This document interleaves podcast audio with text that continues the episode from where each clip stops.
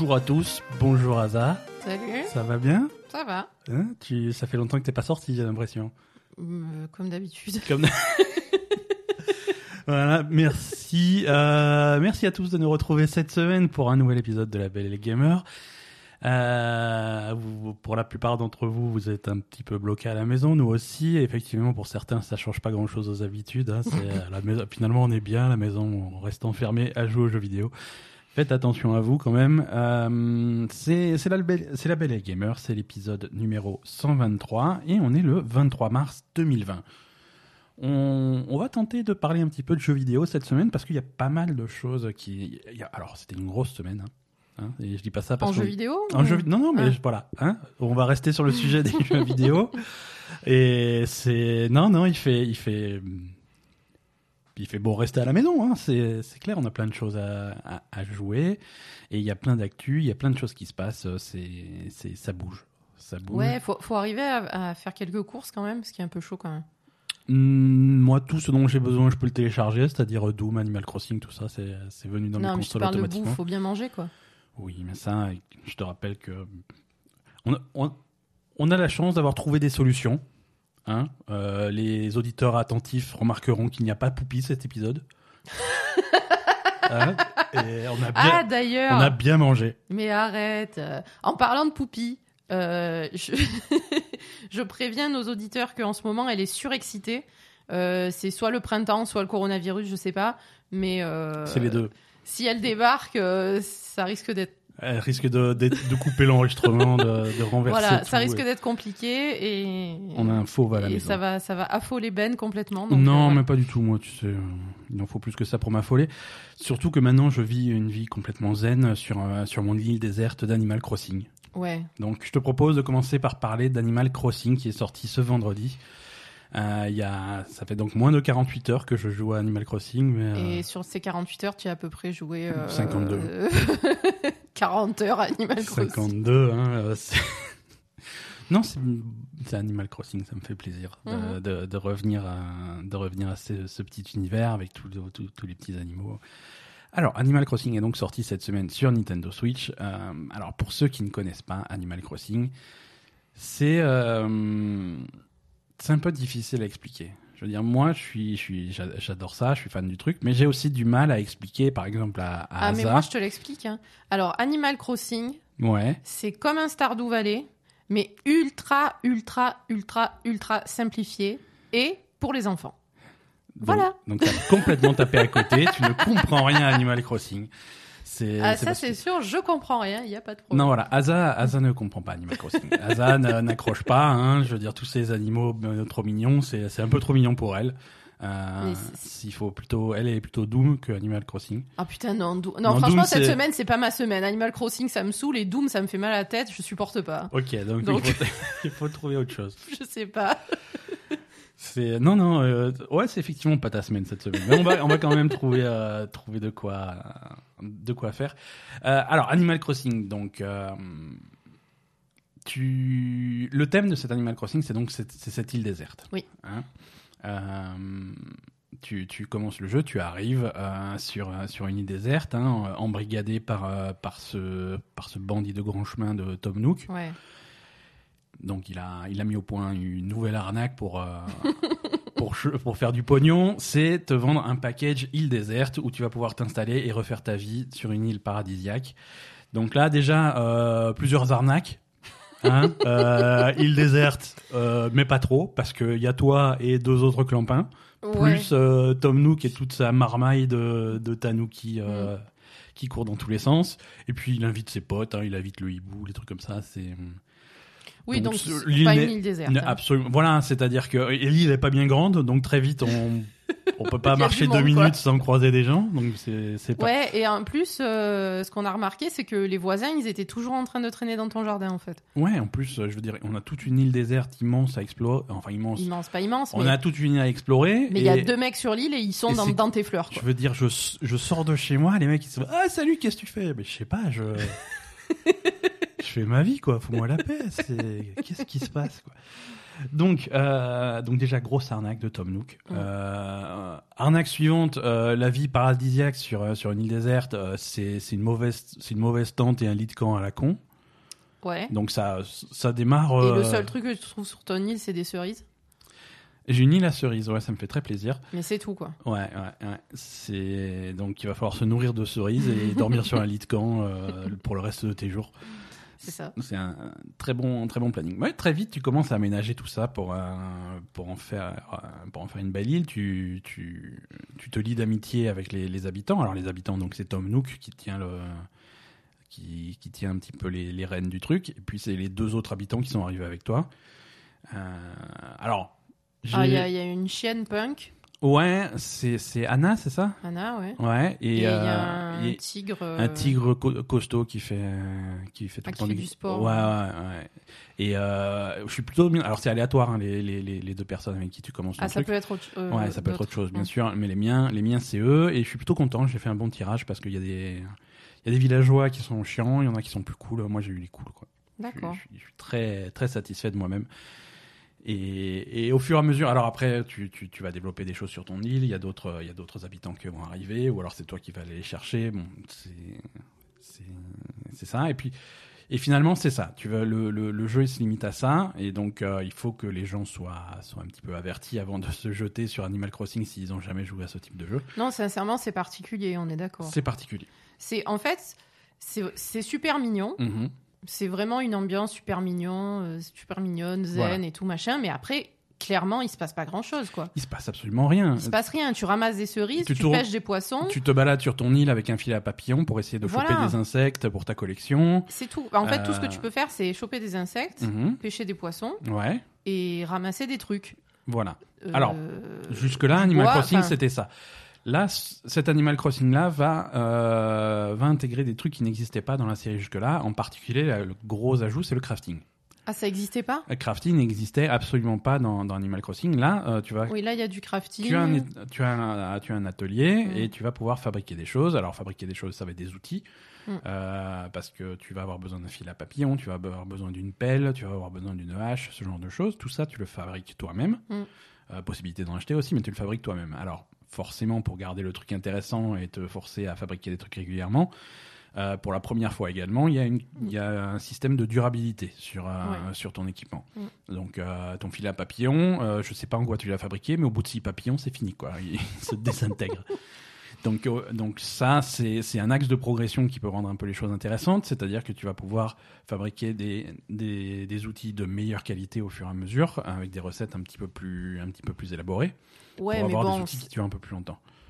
on va dire, c'est jamais. euh, Enfin, même le système de crafting, c'est jamais un truc qui va être aussi élaboré que. euh, euh, je sais pas, que Stardew Valley ou que le, le truc à Maïdam Alors. at Portia ou ce genre de truc, quoi. C'est. Ah, Après, Portia, c'était. euh, c'est une bonne comparaison, À Portia. Portia, je trouve que ça. Non, en fait, ça ressemble plus à Portia qu'à Stardew Valley, Ouais, hein, ouais, clairement. tu, tu as raison. Mais, mais voilà. bah mais après, moins qui- élaboré quand même, on est d'accord. Portia, il y avait, il y avait vraiment ce, ce concept de projet de construction à très grande échelle qui, Oui. était, qui était assez fou. Là, c'est pas, en tout cas au début, euh, au début du jeu, puisque c'est un jeu qui se passe en temps réel. On est forcément au deuxième jour. Le jeu vient de sortir. Ouais, ouais, c'est en réel, donc. euh, Euh, au, début, les projets de construction sont plutôt simples. Là, le truc le plus compliqué qu'on ait eu à construire, c'est c'est un pont euh, Mhm. pour traverser une rivière. et c'est aussi le premier truc que tu as construit dans Portia, quoi. Euh, c'est vrai, c'est vrai, tout à fait. Et, et le pont, là, c'est la recette la plus compliquée. C'est-à-dire qu'il faut, euh, faut fabriquer de- des, des trucs avant, euh, en plusieurs exemplaires. Ensuite, ces trucs, tu les assembles pour faire ton pont. Tu rajoutes des pierres, de l'argile, des- plein, plein de composants différents. Enfin, du bois, des pierres et de l'argile, quoi. Oui, oui, oui. Non, mais je veux dire, euh, le, le- le bois, tu t'en sers pour faire des rondins. Une fois que tu as les rondins, tu vas faire le truc. C'est la première. C'est une des premières euh, recettes de crafting à plusieurs niveaux. Oui, c'est vrai. Hein, c'est oui, comme, tout le reste, c'est c'est comme pour plus les simple. voilà, c'est comme pour les outils euh, les outils euh, avancés. Ça aussi, c'est le crafting à plusieurs niveaux. Tu vas d'abord faire la pelle rudimentaire et ensuite tu vas tu rajouter des trucs. Tu vas la transformer en pelle de, de meilleure qualité. Donc Ouais. ça, ça c'est complètement nouveau.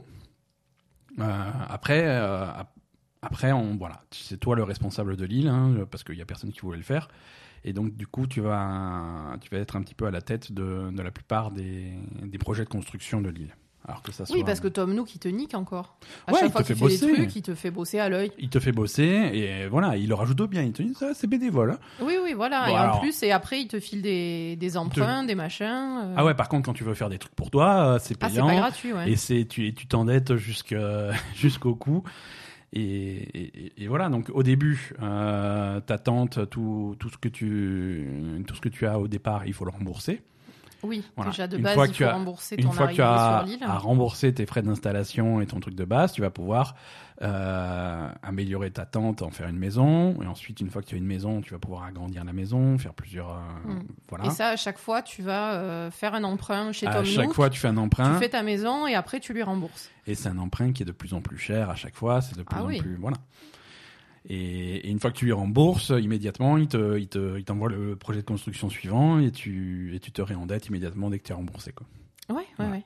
Et en parallèle, donc, tu vas, tu vas aider à construire des trucs sur l'île. Euh, un des premiers trucs que tu vas construire, c'est, le, le musée. Oui. Le, le musée qui est tenu par euh, Thibou le hibou. Mm. Et, le, le musée, c'est ça qui va te permettre. euh, c'est, un des objectifs euh, principaux en fait euh, de, euh, du jeu. C'est, c'est là que tu vas apporter des spécimens de tout ce que tu vas trouver, que ce soit des, des poissons, des insectes ou des, ou des fossiles que tu peux déterrer. Mm. Et, et ça, le but, c'est de, c'est de tous les trouver, de tous les collectionner, d'avoir un musée complet. Ouais. Donc, euh, alors au début, le musée, au début, t'as pas de musée, hein, tu envoies, tu, tu ramènes tes trucs à Tom Nook, qui dit ah c'est intéressant, peut-être que si on, s'il y a vraiment une, de, beaucoup de variétés sur cette île, on va faire un, un musée. Et puis quand tu, bah, quand tu rapportes plus de trucs, bah, il y a le hibou qui vient s'installer, il se met une petite tente à la con. Là, tu lui ramènes encore plus de spécimens, il lui gratte sa tente en, en vrai musée, etc., etc. Et, là, donc, tu peux commencer à collectionner un petit peu tous les spécimens. Mais ça, c'est quelque chose de longue haleine. Parce que, comme dit, c'est un jeu qui se passe en temps réel. Donc euh, là, Oui. on est, on, on est aujourd'hui, on enregistre le 22 mars. Dans le jeu, on est le 22 mars. On est au printemps. Oui, oui. Et, et temps réel, euh, temps réel, temps réel, quoi. Temps réel, 24 heures sur 24, 365 jours par, par an. C'est-à-dire qu'on est au mois de mars. Ouais. Euh, et on a les insectes, on a la végétation, on a les poissons, on a tout ce qu'il faut du mois de mars. Oui, donc voilà. Donc Hein. au moment où ça change, les, les changements de saison, etc., même la nuit et le jour et Mhm. tout ça, euh, c'est en temps réel. Donc si Voilà. tu veux choper un, un Hein. poisson ou un insecte qui sort que la nuit, tu dois Voilà. te connecter au milieu de la nuit. C'est ça. Si tu veux des trucs qui sortent que la nuit, il faut, se, faut jouer la nuit. Voilà. Si tu veux un truc qui, qui, qui est là que le jour, il faut jouer le jour. Euh, Et si un- tu veux un truc qui est là qu'en hiver, ben Mhm. faut attendre l'année prochaine. Ouais. Et, euh, et, et ça, c'est pour les trucs les plus simples. Mais si tu veux l'insecte qui ne sort que euh, les nuits d'été quand il pleut, c'est les nuits d'été quand il pleut. Et si tu rates le truc, c'est c'est compliqué, tu vois. Mais à chaque fois que tu chopes un insecte ou un poisson ou n'importe quoi, tu peux voir sa fiche détaillée avec un calendrier Mm. et il va te dire bon ben cet insecte là il sort de telle heure à telle heure euh, du mois de du mois de mars au mois de septembre ou de novembre à janvier Mm. ou voilà Ça, par contre, ça ressemble vachement au système de Stardew Valley. ça ressemble ça ressemble un petit peu à la pêche de Stardew Valley À la effectivement pêche et au, au musée. Hein. euh, Stardew Valley, tu collectionnes les trucs aussi. Ouais, ouais, voilà. Euh, la, la pêche de Stardew Valley, c'était ça, c'était ouais. ça, voilà. C'était les poissons qui étaient que les jours de pluie euh, dans l'océan et, que- Mm. et en été. Les trucs euh, d'autres, c'est que dans le lac en hiver par beau temps et en pleine journée. Et donc là, si tu voulais te faire ta collection, il fallait faire un petit peu attention aussi. Mm. Ça, c'est le même principe. Alors, tu commences, tu commences le jeu sur, sur ton île avec des ressources plutôt limitées. Tu, as, tu as droit à une variété de fruits Mm. qui est native à ton île. Euh, ça, c'est euh, c'est aléatoire. Parce Ouais. que je, crois- je crois qu'il y a 6 six ou 8 fruits différents. D'accord. Euh, nous, on a commencé avec les cerises, mais il y en a certains qui, dans leur île, qui ont des pommes, il y en a qui ont des poires, il y en a qui ont des oranges. C'est chacun, chacun son truc. Je crois qu'il y a des pêches aussi. Mhm. Et, euh, et au début, tu as l'impression que tu as aucun moyen de, de- d'avoir d'autres fruits. C'est vraiment compliqué d'avoir d'autres fruits. Donc là, tu as, deux méthodes.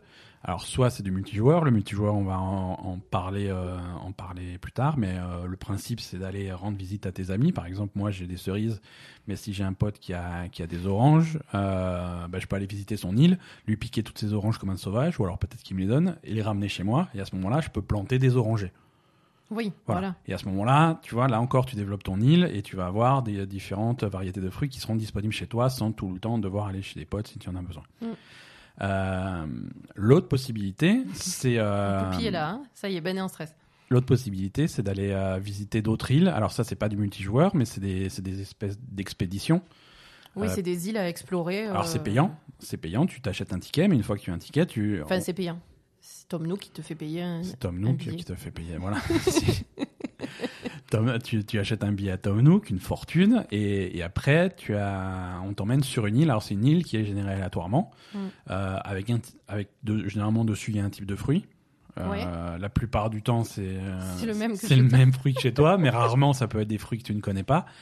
Et, et tu peux avoir des insectes que tu connais pas, une météo qui est différente de chez toi, tu peux avoir des poissons qui sont pas chez toi, tu peux avoir euh, de, des plantes qui sont pas chez toi, des types d'arbres qui sont pas chez toi. Et donc là, à ce moment-là, tu, récu- tu récupères un maximum de ressources à cet endroit-là et tu ramènes tout ça à la maison dans, autant que ton inventaire le permet. Ton inventaire qui est très limité, bien entendu, puisqu'il faut, faut gérer ça aussi. Ouais. Il faut trouver des moyens de- d'améliorer ton inventaire, c'est possible. Mhm. Et, et, et voilà. Un, au- un autre axe de progression qu'il y, y a dans cet Animal Crossing qui n'existe pas avant, c'est le, le principe de miles. C'est une deuxième monnaie en fait. Puisque la, la monnaie principale, c'est les clochettes, hein, c'est Ouais. c'est l'argent, euh, c'est les espèces sonnantes et trébuchantes qui te permettent de, de payer tes dettes. Mhm. Et c'est c'est l'argent que- qu'acceptent les boutiques et c'est comme ça que tu es payé quand tu revends des trucs, euh, Ouais. des trucs que tu collectes. Mais il y a aussi des miles. Alors les miles, par contre, s'accumulent en faisant des actions. Oui. Là, tu as Oui, il y a un Ouais. système de, ouais, voilà, de d'action de. un système euh, qui ressemble à, à, finalement un système de trophées quoi. Oui, oui, c'est ça. Hein. n'importe quel autre jeu euh, aurait un système de trophées et tu es récompensé par des par des miles. Ouais, mais Par toutes exemple- les actions que tu fais dans le jeu, Tout ce que tu fais. t'attribues des miles. en Tout fait. ce que tu Tout fais. Ce que tu fais. Tu, tu plantes euh, tu plantes trois arbres, tu gagnes des miles. Tu ramasses cinq coquillages, tu gagnes des miles. Tu vends tu, un truc tu vends un truc, tu euh, gagnes des miles. voilà. Tu te fais de l'argent, tu gagnes des miles. Tu dépenses de l'argent, tu gagnes, tu gagnes des miles. Là, j'ai été piqué par des abeilles, je vais gagner des miles. Voilà. C'est quoi que tu fasses, euh, tu, tu progresses euh, sur tous ces compteurs et tu finis par arriver à des paliers qui te rapportent des miles. Ouais. Et ces miles-là, ça te permet d'acheter des, des, des objets, euh, des objets uniques que tu peux pas acheter avec de l'argent normal, enfin des clochettes. Oui. Et, et c'est généralement, alors c'est là que tu vas acheter des, des billets de- d'avion pour aller sur d'autres îles. Ouais. Ça, c'est avec les miles. Ouais. C'est là que tu vas acheter tes, tes améliorations de ton inventaire. Ah, d'accord. Tu vas pouvoir débloquer des nouvelles coiffures pour customiser ton personnage. Euh, ce, ce genre de choses. D'accord. Ce genre de choses. Non, il y a Poupie qui vient de bailler à 3 cm de mon visage Et du micro. et du micro. Non, mais on l'entend pas. pue. Non, non, on l'entend pas, mais ça pue. Elle pue de la bouche, Poupie. Ouais, mais c'est un problème ça. Mais non, mais c'est normal, c'est un chat. Non, c'est pas. D'accord. Bah, c'est normal, elle se lave pas les dents. hein. Et ben oui, mais c'est un problème. voilà, donc il y a finalement, finalement, il y a à la fois rien à faire et plein de choses à faire en, dans, dans ce jeu pour peu qu'on soit un petit peu amateur de, de ce type de truc.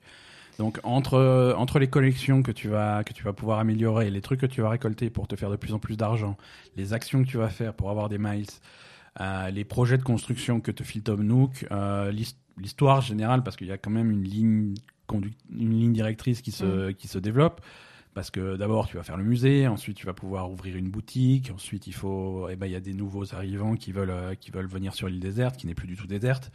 Oui, après, au Donc- bout d'un moment, euh, elle commence à être surpeuplée. ton Donc île, il faut, faut leur fabriquer des maisons parce que ce gros arnaqueur de Tom Nook, euh, il leur a promis des maisons euh, meublées et aménagées. Donc il va falloir construire les maisons, mettre les meubles dedans, faire tout. Voilà. C'est c'est beaucoup de choses à faire et, et- et voilà. Ouais, ouais, ouais. Non, et, mais... et tout ça dans une. dans- ouais, pardon. Oui, vas-y. Non, je disais et tout ça dans une ambiance qui est quand même Oui, voilà. très réussie. Alors ça. C'est plutôt l'ambiance qui te plaît, enfin, qui, ouais. qui est plaisante, en bah, fait. c'est un charme qui est assez unique. Mhm. Euh, alors ça peut paraître très enfantin, mais euh, mais c'est c'est très bien écrit, c'est très bien traduit. On joue euh, Animal Crossing en français, c'est rare que je joue à un jeu en français, mais Mhm. il est très bien traduit en français.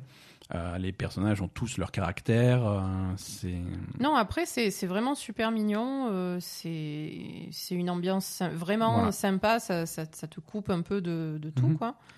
Mais c'est vrai que moi, personnellement, euh, je sais pas si j'arriverai à rester sur un jeu comme ça sur le long terme, en fait. c'est pas c'est pas ton style. Et, et ça pas je voulais. mon style et Ouais, ouais. c'est effectivement ça peut ne pas être le style de, de pas mal de gens hein, Ouais, quand même parce que c'est- Mhm. c'est assez particulier. quoi. Non, voilà, et c'est pour ça que je. Autant il y a, y, a, y a des tonnes, des millions et des millions et des millions de fans d'Animal Crossing. Mm. Euh, le précédent euh, s'est vendu à 12, à 12 millions d'exemplaires. Mm. Euh, Celui-là commence à faire un départ fulgurant. alors, merci Évidemment, coronavirus merci. ou pas, Oui, mais, mais les gens sont coincés à la maison et c'est un jeu, un jeu qui s'adapte bien à, Oui. à être coincé à la maison. Mais le jeu fait un départ fulgurant et il y a des tonnes de fans. Mais y a- je vois aussi, c'est vraiment un type de jeu dont certaines personnes peuvent complètement rebondir au bout de 5 minutes. Quoi. C'est, mais Oui, c'est oui, quoi ce truc? aimes n'y rien à faire. je- pas. Voilà. Le, le- le style visuel, l'ambiance peut, peut très bien être problématique pour certaines personnes parce que Mm. c'est très enfantin, très coloré. Oui, oui, bien Euh, sûr, c'est si- très enfantin quand même. Si votre jeu préféré est sorti le même jour et s'appelle Doom, bah, c'est peut-être, euh, c'est Peut-être un- petit peu à l'opposé.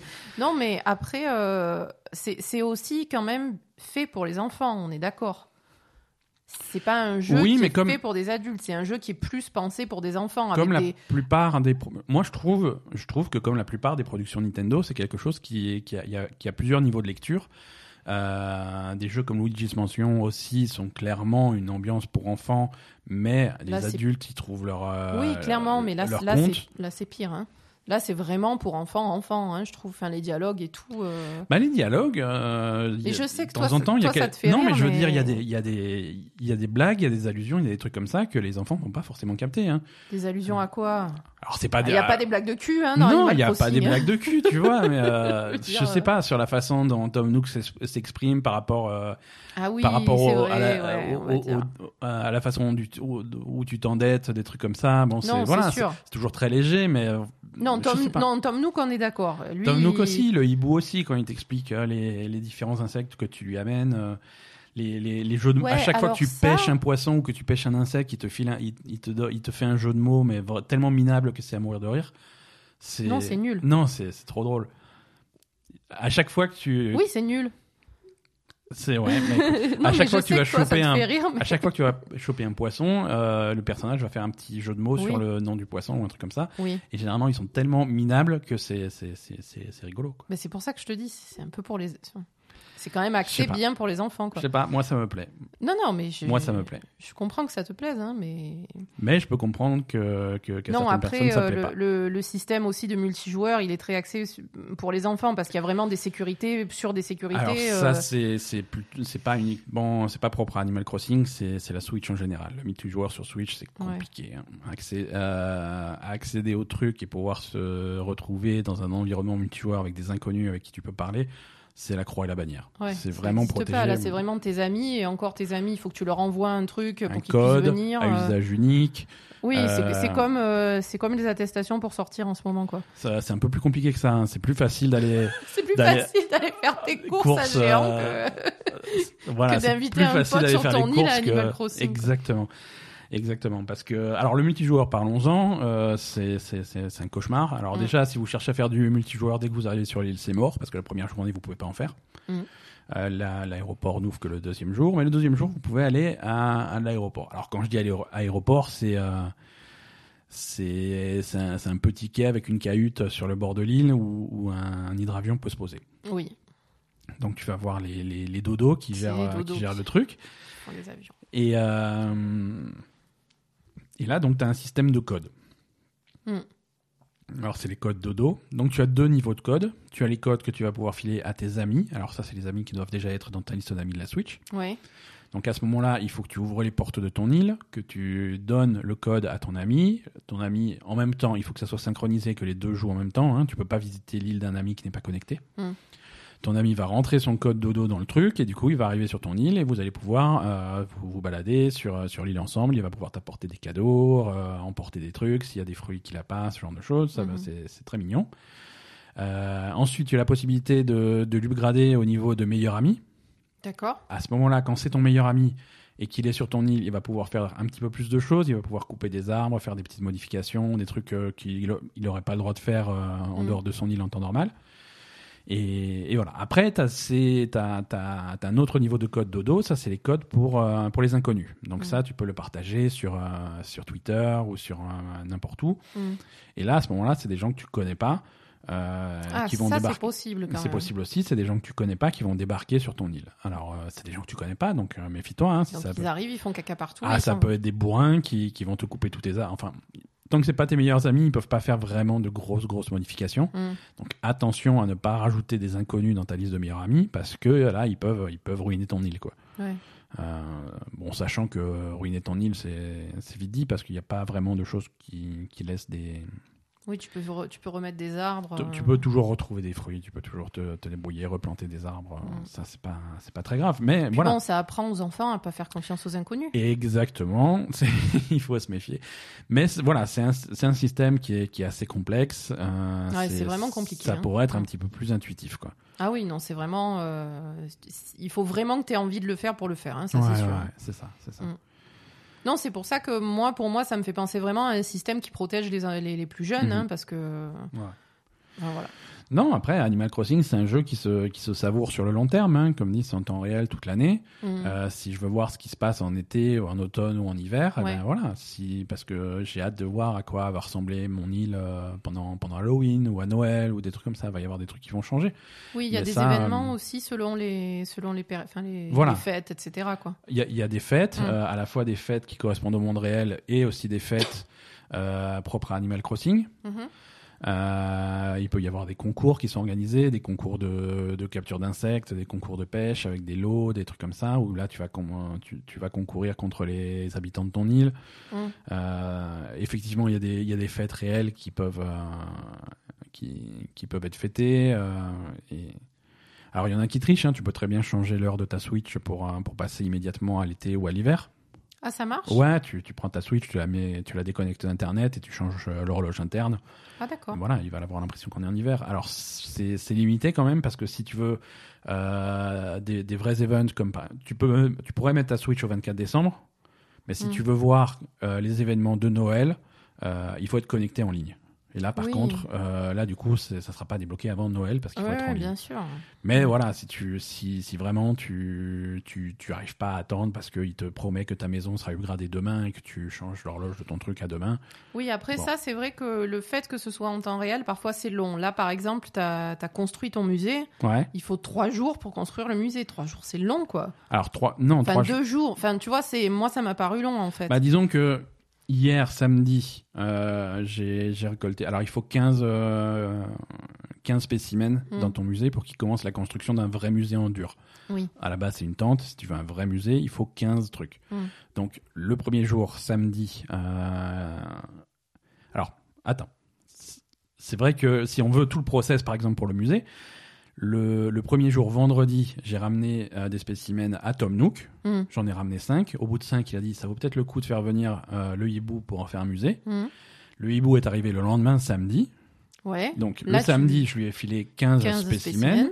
Là, il dit ah bon, bah c'est cool, on va faire un vrai musée. Mhm. Aujourd'hui, dimanche, donc le lendemain encore, le musée est en construction. Donc là, j'ai même pas le hibou. Euh, tous mes spécimens, je me les carre. J'ai fait une pile de spécimens à côté de ma maison euh, Ouais.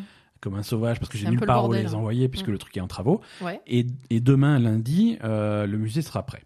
Donc effectivement, en partant de zéro, c'est un, un process qui prend trois jours. Oui, oui, voilà. C'est... Et c'est trois jours en temps réel. Mhm. La, la boutique, c'est pareil. Une fois que j'ai réussi à, à- à ramasser tous les matériaux qui permettent de fabriquer la boutique, il me dit bon ben voilà, écoute, on, a, on va faire la boutique, elle sera disponible demain. Mhm. Et quand ils disent demain, c'est demain. C'est demain. Euh, Oui, là, c'est pareil. Quand tu as fait ton pont, Mhm. là, il était en construction. Ouais, quoi. le pont, il sera prêt demain. ouais. Et, et, et du coup, tu arrives à des stades de jeu où, les, où tu as fait tout ce que tu avais à faire et le reste sera prêt demain. Et donc du coup, ben, tu, tu, tu, tu fermes ton jeu et tu. Alors, le premier truc que tu as fait, Mhm. c'est de désherber complètement toute ton île. Elle est impeccable, mon île. Ouais, tu as viré toutes les mauvaises herbes de ton île. J'ai ouais. Et j'ai tout vendu. Et ensuite, j'ai découvert qu'il y avait plein de recettes où il y avait besoin de mauvaises herbes et j'en ai plus. Voilà. Et maintenant, tu vas explorer les autres îles. Et Pour tout ce que tu fais sur les herbes. autres îles, c'est de ramasser des mauvaises herbes. Ouais, mais mais je pense que je vais replanter des mauvaises herbes chez moi parce que je sais pas si ça repousse. Parce que j'ai tout, j'ai tout nettoyé le premier jour. Ah, ça repousse pas, tu Euh, vois. ben, je sais pas, là, j'ai tout nettoyé vendredi. Là, on est dimanche, j'ai toujours pas une, il y a pas oui, un mais pet pour de replanter, il faut que tu aies une mauvaise herbe dans, une mauvaise herbe dans la main. Oui. Donc ça n'a aucun intérêt de la replanter. Tu la gardes, tu l'as. Tu vas la... Oui, mais peut-être que si tu commences à planter des mauvaises herbes par terre, si tu en plantes deux, trois au même endroit, ça va se propager. Mais tu as cru que c'était le coronavirus ou Non, j'ai cru que c'était Animal Crossing. C'est comme ça que ça fonctionne. Hein. Les, les, les, les fleurs, souvent, ça marche aussi comme ça. Non, non, c'est. Ah ouais? Ouais, il y a moyen de. Bon, on va, on va trouver. Assez parlé d'Animal Crossing. Euh, je te propose de changer complètement de ton, euh, puisque, puisque ce vendredi également est sorti Doom Eternal.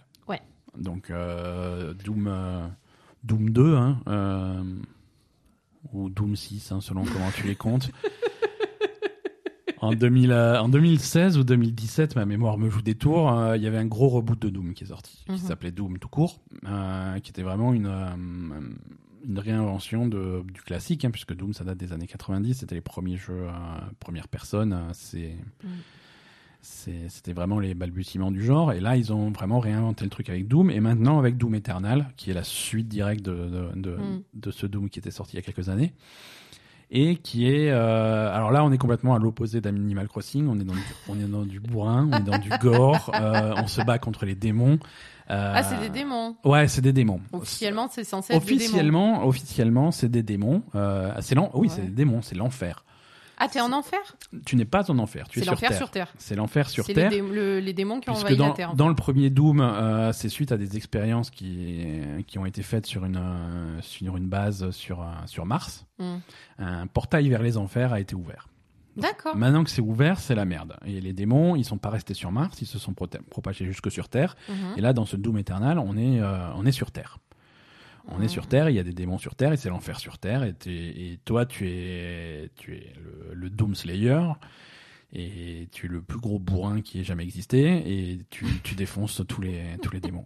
tu défonces tous les démons, et, et c'est tout le scénario. Ah oui, non, voilà. Non, non, c'est tout. Alors, quoi. Animal Crossing et Doom, par contre, niveau scénario, Voilà, c'est même pareil. principe. C'est simplicité. quoi. Donc on te file le, un gros fusil à pompe et tu défonces les démons. Mm. Et ça va extrêmement vite. Euh, alors c'est très c'est très arcade. Hein. C'est si vous voulez Ouais. un shooter réaliste, allez jouer à Call of Duty. Hein. C'est pas grave. Mais euh, là c'est c'est Ah c'est non, bourrin. c'est super arcade. C'est vraiment, t'as vraiment l'impression de d'être sur ta bonne, Mhm. sur ta borne d'arcade, quoi. Ouais. C'est-à-dire que euh, à, à une époque où les où les shooters première personne essayent de viser effectivement le réalisme, c'est-à-dire Mm. que quand t'as- une arme en main, tu vas avoir une touche pour la porter à, pour la porter à l'œil pour viser et ensuite une autre touche pour tirer, des trucs comme ça. hmm. Ensuite, quand, quand ton chargeur de 12 balles est vide, il faut le recharger, des trucs comme ça. Ça, on est vraiment à l'opposé. Mm. On ne vise pas, on ne recharge pas, il y a un bouton pour tirer et c'est tout. Et, et on, on bourrine, on bourrine, on bourrine. Euh, mais ça ne veut pas dire que le jeu n'est pas complexe. Euh, le jeu apporte plein de nouvelles idées qui sont... Alors, c'était un style qui avait déjà été amorcé par le précédent Doom. Mm. Et là, c'est, ça continue dans ce sens-là. C'est un jeu qui est extrêmement euh, brutal. Tu te prends énormément de dégâts, tu meurs Mm. très très vite, Mm. et il faut absolument trouver des moyens de reprendre de la vie constamment, constamment, constamment. Mm. Alors, ce qui se passe, c'est que quand tu tires sur un ennemi, il est et qu'il est bas en vie. Tu vas le voir clignoter, il est, tu vas voir qu'il est stunné, il va clignoter euh, rouge-bleu. Et là, il faut venir au corps à corps et tu as une touche de corps à corps pour lui faire un finish au corps à corps. Mm. Et ça, c'est ça garantit qu'il va te donner de, de la vie. Ouais. Il va te- quand tu fais ça, il va te rendre de la vie. Mm. Pareil, des munitions, tu en as très peu. Mm. Tu en as très peu. Le fusil à pompe, l'arme avec laquelle tu commences, il y a 16 balles et c'est tout. Il y a 16 balles, tu n'en auras jamais plus. Et donc, il faut reprendre de la muni- des munitions tout le temps, tout le temps, tout le temps. Et là, tu as une tronçonneuse avec toi. Mm. Et tronçonneuse, c'est pareil. Tu vas au corps à corps, tu finis un, un ennemi à la tronçonneuse, il va dropper de la, Des munitions. Hmm. Troisième, voilà, donc, troisième truc, et euh, ça c'est une nouveauté de Doom, il me semble que c'est une nouveauté de Doom Eternal, c'est le lance-flamme. Tu as un lance-flamme à l'épaule, Hmm. tu, vas, tu vas foutre le feu à tes ennemis, et ensuite quand tu les achèves alors qu'ils sont en feu, là ça va dropper de l'armure. D'accord. Et donc, euh, se, se planquer derrière une caisse, se mettre à couvert et ce genre de choses, ce n'est jamais une bonne stratégie dans, dans Doom Eternal. Ouais. C'est un jeu qui, qui- Oui, qui t'incite à, Ça t'incite, à, ça- bourriner en permanence. ça t'incite, ça te récompense et ça t'oblige à être tout le temps, tout le temps euh, hyper offensif, tout- Ouais. hyper agressif, aller au contact, défoncer les démons à gros coups de fusil dans leur gueule, les finir au corps à corps, toujours au corps à corps. Mhm. Donc vraiment être très proche de l'action, vraiment au cœur du truc, toujours en déplacement. Et, euh, et c'est rarement des ennemis, c'est rarement des couloirs avec des ennemis les uns après les autres. Ça va être des Ouais, grosses des arènes. grandes- ouais, c'est des grandes salles en général. C'est des arènes où les, où les ennemis vont apparaître de- dans tous les coins, ils vont et, et- et tu vas tu vas courir en rond dans cette salle, dans ces arènes Mm. pour les tuer un par un et, et toujours reprendre ta vie, toujours reprendre tes munitions et, Mm. progresser euh, progresser comme ça. Avec des, des niveaux qui sont assez bien foutus, hein. il y, a des- il y a aussi des passages secrets, des, des, des trucs à trouver dans tous les coins. Mhm. Euh, ça, c'est classique de Doom. Hein. T'as des- t'as toujours des zones secrètes. Et, et ça aussi, c'est t'as vraiment un côté arcade qui est qui est bien respecté parce que le quand, quand tu as un secret, euh, bah, c'est un- c'est représenté par un gros point d'interrogation qui, qui clignote euh, dans ton truc. Une fois Mhm. que tu l'as trouvé, t'es content, mais tu sais que t'as trouvé un truc secret, quoi. Ouais. Et, et tu vas débloquer des trucs comme des cheat codes, des trucs comme ça pour euh, bah, si tu veux recommencer le jeu avec des vies infinies ou ce genre de choses, tu Mm. peux aussi quoi. Mm. Donc, euh, donc voilà, c'est ultra violent. Les, les finishes au corps à corps, euh, Ah non, c'est ultra violent. Il y a du sang partout. c'est- il y a du sang exprès, partout. les, les démons, tu vas, tu vas arracher leurs membres pour leur planter dans l'œil. Oui, euh, voilà, c'est festif, quoi. voilà, c'est rigolo, Mm. c'est très très drôle. Mm. Le ton ton personnage, il en a absolument rien à foutre de tout, ça se voit quoi. C'est vraiment un ton qui est à la fois euh, ultra gore, ultra sérieux, mais aussi euh, second degré, Ah oui, euh, complètement. qui, est, qui, est, qui est vraiment qui est vraiment vraiment sympa. Donc donc voilà, nous on y joue sur sur PC. On a eu une clé, hein, c'est ça? Non non non, ça c'est. Ah, on n'a pas eu de clé? Non, on a, on a, ah, tu sais, coronavirus, ça complique un petit On peu. a les choses. acheté Doom? Oui. Ah ouais, Oui, oui, oui, oui, c'est comme ça. C'est, ça alors? C'est, les, les temps sont durs, ma pauvre Ada. Bah oui. Mais, euh, mais oui, mais Doom, c'est volontiers, tu vois. Doom, c'est volontiers. C'est, c'est vraiment le, le, le précédent était extrêmement réussi. Celui-là, Toi, ça encore te plaît plus. Ah, moi, beaucoup. Bah, toi, Moi, ça te plaît beaucoup. Euh, je pense pas que toi, ça t'intéresse. Ben, en fait, moi, le problème, j'ai vraiment un problème visuel. Je, Ça me fait mal à la tête, ça me fait mal aux yeux, je Ouais. supporte pas. C'est Bah, trop. C'est ultra rapide. C'est ultra rapide. Ultra rapide, ultra flashy. ultra- euh, Voilà, c'est très près de l'action, comme Ouais. tu disais tout à l'heure, donc ça bouge beaucoup au, au premier plan. ouais. Euh, et, et à la limite, j'arrive à, à m'habituer aux autres shooters où, où c'est un peu plus régulé, hein, tu vois. Ouais, mais là, l'image, elle est, c'est trop, c'est trop violent pour moi. J'arrive pas. Ouais, ouais, et c'est, Là, je t'ai regardé c'est d'autant plus dur quand tu, quand c'est pas toi qui joues. Oui, Euh, c'est ça. C'est ça. je veux dire, quand tu as le jeu en main et que tu Oui, anticipes les mouvements, euh, ça va. Euh, c'est aussi euh, la version console est peut-être un petit peu plus facile à suivre Peut-être. parce que Non, là, regarder, te regarder jouer, je- on a joué quoi, une demi-heure hein. Oui, on n'a pas on a, on pas énormément joué à Doom Eternal, on a fait le le, bah, le premier niveau. Oui, oui, voilà. Non, mais je veux dire, j'ai pris un cachet, quoi. Ouais, ouais, J'avais mal, j'étais pas bien. ouais, c'est j'avais mal Doliprane derrière quoi. Ah oui, oui, derrière, c'est Doliprane. Donc, euh, ouais, c'est c'est pas un jeu que je peux. euh, Non, quand t'as- euh, Quand t'as le jeu en main et que tu ça, dé- ça se déplace, c'est toi qui contrôles les déplacements. Mais bah, je pense c'est un que ça me gênerait aussi, quand même. hein. C'est très rapide. Et quand je dis C'est c'est vraiment. euh, quand je dis la version la version euh, la version PC est pas plus rapide que les versions console, Non, mais le fait que tu sois en la clavier manette, hein. voilà. Ouais.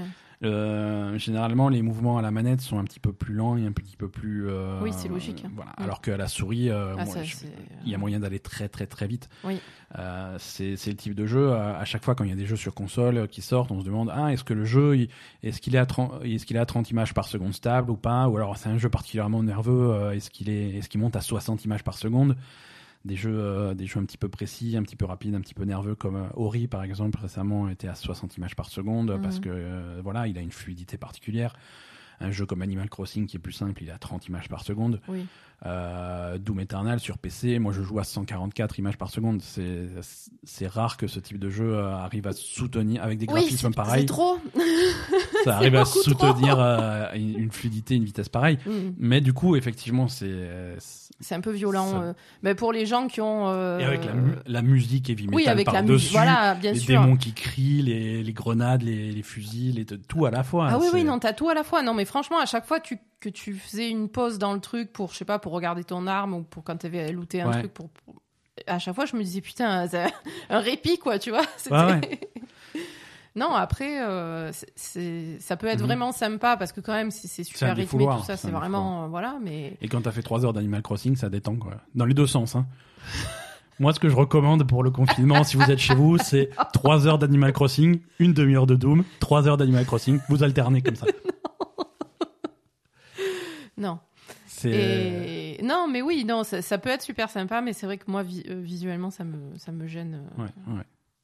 Donc c'est vraiment pas ta semaine. hein. Non, pas Et euh, alors Doom, on va quand même parler un petit peu de Doom. On va le, le- le jeu reprend des hum, des bases aussi du, du précédent, c'est-à-dire la possibilité d'upgrader tes armes Mhm. euh, pour leur donner un tir secondaire. Alors du coup, tu as deux tirs secondaires par arme différents. Ah oui, des fois, tu faisais des, des gros tirs, c'était ça? Voilà, des gros tirs. Alors euh, les bon encore une fois, on est euh, on est au début pour l'instant, mais on a eu en main euh, le, le fusil à pompe, c'est le jeu avec lequel tu commences, Mm. un classique de Doom. Euh, les upgrades, tu vas avoir deux tirs alternatifs différents, donc ça te permet de mettre le fusil à pompe en, en automatique. Oui, voilà, c'est Donc ça. là, il, je veux dire, euh, j'espère que tes 16 cartouches, tu y tenais pas trop parce qu'elles sont, tu les épuises en, en un quart de seconde. Oui, mais par Hein contre, c'est violent. Par contre, voilà, il faut Ouais. pas viser à côté, hein, mais si tu Non. vises ta cible, là, c'est ultra violent. Mm. Et tu as un autre tir alternatif qui est, euh, qui est un lance-grenade avec des, Ah, voilà. des grenades qui collent à, l'ennemi. Donc ça, c'est plutôt cool. Mm. Euh, L'autre arme qu'on a eue, c'est bah, la, la mitraillette. Euh, la mitraillette qui a un tir alternatif à, à une série de, de missiles à tête chercheuse. Ah oui Ouais, ouais, donc ça, ça marche bien, mais là aussi, euh, Oui, c'est- là ça aussi, ça consomme, dépense ça un petit peu des munitions. Euh, alors, comme dit, t'as la tronçonneuse, t'as le lance-flamme, t'as as des grenades, t'as as un arsenal plutôt, euh, plutôt, Plutôt sympa. sympa, quoi. ouais. Voilà. Donc tout ça, c'est la campagne. Il y a aussi du multijoueur qu'on n'a pas du tout testé. Ça, on aura l'occasion d'en reparler Il y a peut-être la semaine prochaine. ouais, Ouais, Il y a plusieurs modes multijoueurs qui ont l'air assez, assez originaux. Mhm. On donc, donc on va voir tout ça quoi. On va voir tout ça. Mais c'est euh, c'est un bon défouloir, c'est réussi. C'est clairement réussi Mhm. visuellement. euh, le jeu techniquement est très beau. Mhm. euh, avec avec des effets de lumière alors que tu remarques pas trop parce que tu vas tellement vite, tu- ouais. tu cavales tellement vite dans les niveaux mais si tu t'arrêtes deux secondes pour regarder un petit peu le décor tu vas avoir des- de la lumière qui filtre à, à travers les fenêtres c'est super joli les textures sont magnifiques les monstres sont super beaux. Et les monstres avec des classiques de Doom, hein, les cacodémons, les trucs comme ça que, qui datent des années 90, mais qu'on retrouve dans, dans ce Mhm. jeu-là. C'est remis au coup du jour. C'est vraiment sympa. C'est vraiment sympa et c'est une grande réussite. Ceux qui ont accroché au précédent Doom, c'est Mhm. c'est la même chose, mais encore plus poussé. C'est inratable, quoi. Euh, alors, moi, je te propose de, de, de parler d'un problème d'actualité. Hein. Je veux dire, quand on a un terrible virus qui, qui se propage à l'extérieur, qu'il faut mieux rester à la maison pour pas se retrouver contaminé. Je parle bien entendu de Resident Evil 3. C'est, on a joué à Resident Evil 3 cette semaine également. Euh, Mais on a- Resi- La der- Franchement, la dernière fois, t'es allé faire des courses à géante, t'as même pas croisé un seul zombie, quoi. Ouais, je suis un peu déçu. J'étais pr- la prêt nuit pourtant. en plus, hein. J'étais prêt pourtant. Tu y es allé la nuit, le soir, euh, t'étais chaud et tout, pas, un- pas un seul zombie, quoi. Non, non, non, c'est décevant. Par Mm. contre, si vous voulez des zombies, euh, il y en a plein dans Resident Evil 3. Ah ouais, c'était chiant. ça. mais pas que, parce que voilà, on va en parler. Donc Resident Evil 3, on va, on va mettre un petit peu le, le contexte. Euh, Il y a une démo disponible pour tout le monde Mhm. de- du remake de Resident Evil 3. Donc c'est euh, Qui, est prévu pour quand la sortie? Ah, pas la semaine prochaine, la semaine d'après. Quelque chose comme le 3 avril, si je dis pas de bêtises. Ouais, Pas très, Très bientôt. pas très, non, pas très longtemps. Ouais, très bientôt. hein, le jeu est quasiment, quasiment prêt. Il va sortir. Mhm. Et c'est donc le remake du 3, euh, qui est la, la suite directe du remake du 2 qu'on a eu l'année dernière. Mm. Euh, donc ils ont, ils ont plutôt enchaîné. Ouais, ouais, puis visuellement, c'est. Visuellement, ça ressemble beaucoup. ça ouais, ressemble. C'est vraiment dans le même style. Ils ont fait la même euh, chose, quoi. Ce, qui est très, très réussi. Qu'est-ce cool. que c'est beau? Je veux dire, qu'est-ce Ah non, que c'est beau quoi. C'est Mm. incroyable. C'est c'est un moteur, le, le moteur de, de Capcom là qu'ils ont actuellement, qu'ils ont utilisé, qu'ils utilisent pour Resident Evil. Euh, et, pour Devil May Cry aussi, c'est le même moteur. Euh, c'est vraiment, vraiment une machine de guerre. C'est très beau. Ouais, ouais, c'est très bien. beau. Raccoon City, c'est magnifique. Euh, on va jouer euh, Jill Valentine. Mhm. hein, donc on laisse de côté Chris Redfield et euh, non Claire. Claire Redfield et, le mec et, et Léon Kennedy. Ça c'était Resident Evil 2. Mhm. Euh, Resident Evil 3, donc on joue, euh, on joue Jill. euh, avec il y a d'autres personnages aussi qui risquent d'être jouables pendant certaines sections, mais principalement c'est Jill. Il n'y a pas euh, il y a pas ce concept de choisir ton personnage au début et ensuite rejouer avec l'autre personnage qu'il y avait dans Resident Evil 2. D'accord. Le jeu est construit un petit peu différemment et c'est un scénario, le scénario de Jill Valentine. Mm. Donc tu as Raccoon City toujours, il y a des virus partout dans la rue. Euh, si vous avez joué au précédent, vous savez exactement à quoi ressemble le jeu. Mhm. Euh, à une grosse différence près, euh, Resident Evil 3 est sous-titré Nemesis et euh, la grosse différence c'est donc Nemesis qui est qui est une menace permanente dans, dans la plupart du jeu. Un peu trop présente. un- qui est un petit peu trop présente en tout cas cette démo. Moi alors voilà on va on va pas mâcher nos mots. Cette démo m'a carrément refroidi. Ben, la démo était clairement, c'était injouable parce que tu avais un, un- truc qui te sautait dessus en permanence et tu ne pouvais rien faire, rien explorer, rien du Ouais. tout. tout ce que tu pouvais faire, c'est essayer de t'enfuir péniblement. Mhm. euh, Il y avait des sections voilà. de jeu dans Resident Evil 2. Il y avait une- des sections de jeux où oui, il y avait où il y avait ce, où il y avait cet ce, ennemi-là. ce- Enfin, pas si- Alors c'est pas le même. Non, pas c'est pas Nemesis, c'est pas la même chose. C'était pas pas Nemesis, mais c'est une évolution de ce concept. Dans Mm. Resident Evil 2, il te suivait, mais il était un petit peu pâteau, il était lent. euh, Et puis c'était que, enfin, il, il popait de temps en temps, et puis Voilà. Minutes après, il te lâchait, quoi. Voilà. Voilà, c'est ça. Euh, quand tu le croisais, bah, tu demi-tour, t'es allé ailleurs, et puis tu t'en sortais plutôt, plutôt bien. Ouais. Euh, là, Nemesis, euh, Il est chaud. Il est beaucoup, beaucoup, beaucoup plus agressif. Ouais, Il ouais, est- non, il est. Il est extrêmement rapide, il sprint comme un, comme un dératé.